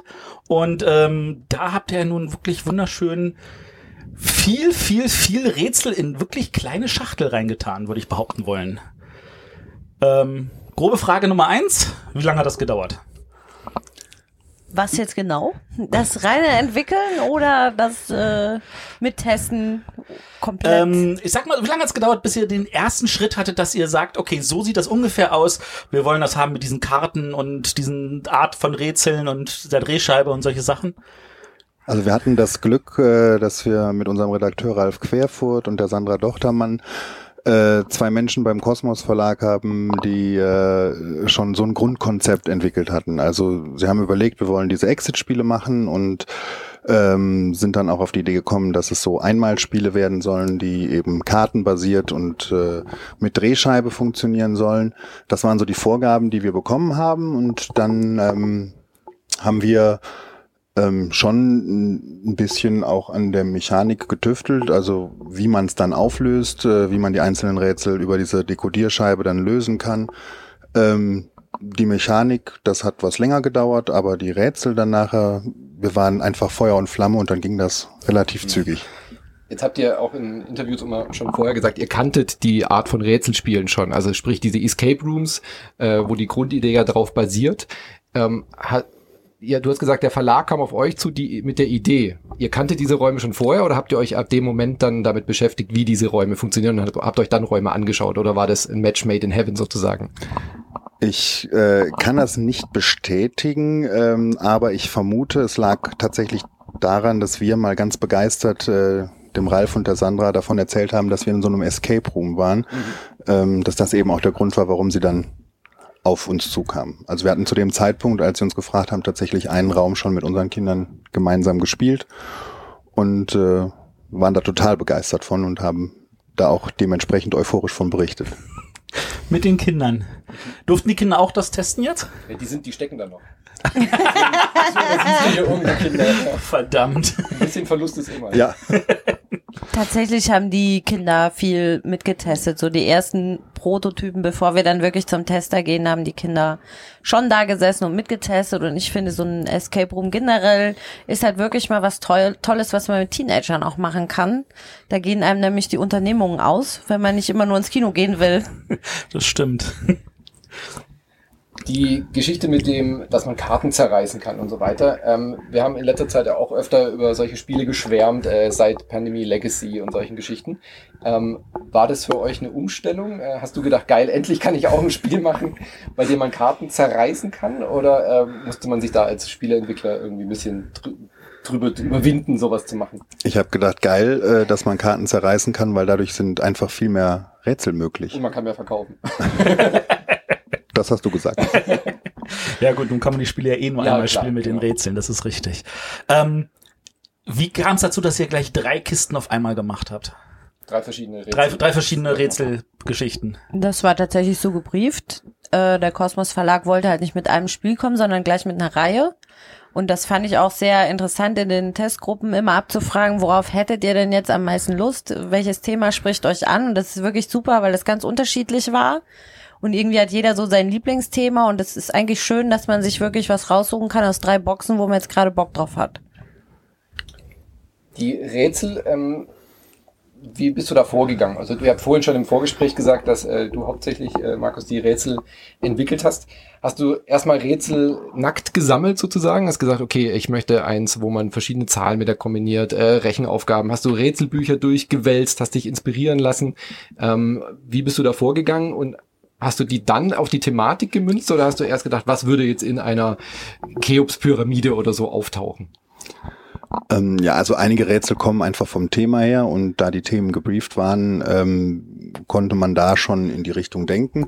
Ist aber tatsächlich so, dass es, seit wir wissen, dass wir diese Exit-Spiele machen dürfen, sammle ich äh, Rätsel für mich und also immer wenn mir was einfällt, schreibe ich sofort auf und ähm, dann fällt es halt leicht, wenn eine neue Box ansteht, dann auch entsprechend Rätsel zu entwickeln. Ähm, wie ich da genau dran gehe, kann ich auch gar nicht erklären. Die sind auf einmal da und dann fängt man an rumzuspinnen und versucht hier noch ein, an einem Schräubchen zu drehen und da und ähm, irgendwann ist das Rätsel da. Und dann haben wir natürlich auch einige Rätsel dabei, wo wir im Vorfeld schon gemeinsam mit Sandra und Ralf auch überlegt haben, was man alles anstellen kann, wenn man auf einmal Karten knicken, falten, zerreißen kann. Und äh, ja, da haben wir einiges gesammelt und da ist was Schönes draus geworden, finde ich. Ähm, wo wir uns auch gerade beim Essen kurz überlegt hatten, wie habt ihr das hingekriegt, dass die ungefähr alle gleich schwer sind? Oder sind sie das überhaupt? Sind sie das überhaupt? Genau, weil, also es gibt ja, also ich nehme jetzt mal konkret das von Norris, da sind ja vier Fälle drin, die haben unterschiedliche Schwierigkeitsgrade und das merkt man auch, wenn man sie dann durchspielt. Ähm, aber bei euch steht keine Schwierigkeit drauf, das soll heißen, da drei Boxen, man kann ja beliebig irgendwas nehmen. Wie habt ihr sichergestellt, dass die ungefähr die gleiche Schwierigkeit haben? Das ist ganz schwierig, äh, weil jede Gruppe wirklich anders denkt. Wir haben so unterschiedliche Testergebnisse gehabt. Deshalb haben wir uns ja letzten Endes auch dagegen entschieden, nach 60 Minuten Schluss zu machen, weil äh, das einfach sonst zu frustrierend ist. Und ich finde, also was in der einen Gruppe total schwer fällt, ist, fällt der anderen Gruppe total leicht. Und wir wollten aber keine Spiele machen, wo die Rätsel einfach zu einfach sind, weil man es eben nur einmal spielen kann. Wenn es jetzt zu simpel wäre, weiß ich auch nicht. Und man spielt dann in 15 Minuten. Deshalb haben wir uns halt dagegen entschieden und gesagt, wir machen die alle ungefähr gleich schwer. Und das liegt halt einfach an der Anzahl der Rätsel, denke ich. Und die sind vom Anspruch her in sich auch nochmal unterschiedlich. Meistens ist das erste Rätsel jetzt nicht ganz so schwierig, damit man gleich ins Spiel kommt. Und dann hat es irgendwie so gepasst. Wie habt ihr das mit Testgruppen gemacht? Also Brettspieler, äh, Brettspielerfinder haben ja meistens eine feste Testspielgruppe. Das war ja in eurem Fall dann wahrscheinlich nach einem Ausprobieren mit den Rätseln dann durch, diese Testgruppe. Habt ihr dann Stellenausschreibungen gemacht für, für Testgruppen oder wie seid ihr da vorgegangen? Also unsere feste Testgruppe ist immer die erste, die es spielt. Auch wenn äh, wir tatsächlich einen Tester dabei haben, der dem gar nichts abgewinnen kann, aber er quält sich für uns tatsächlich durchs Spiel. Ja, ganz tapfer.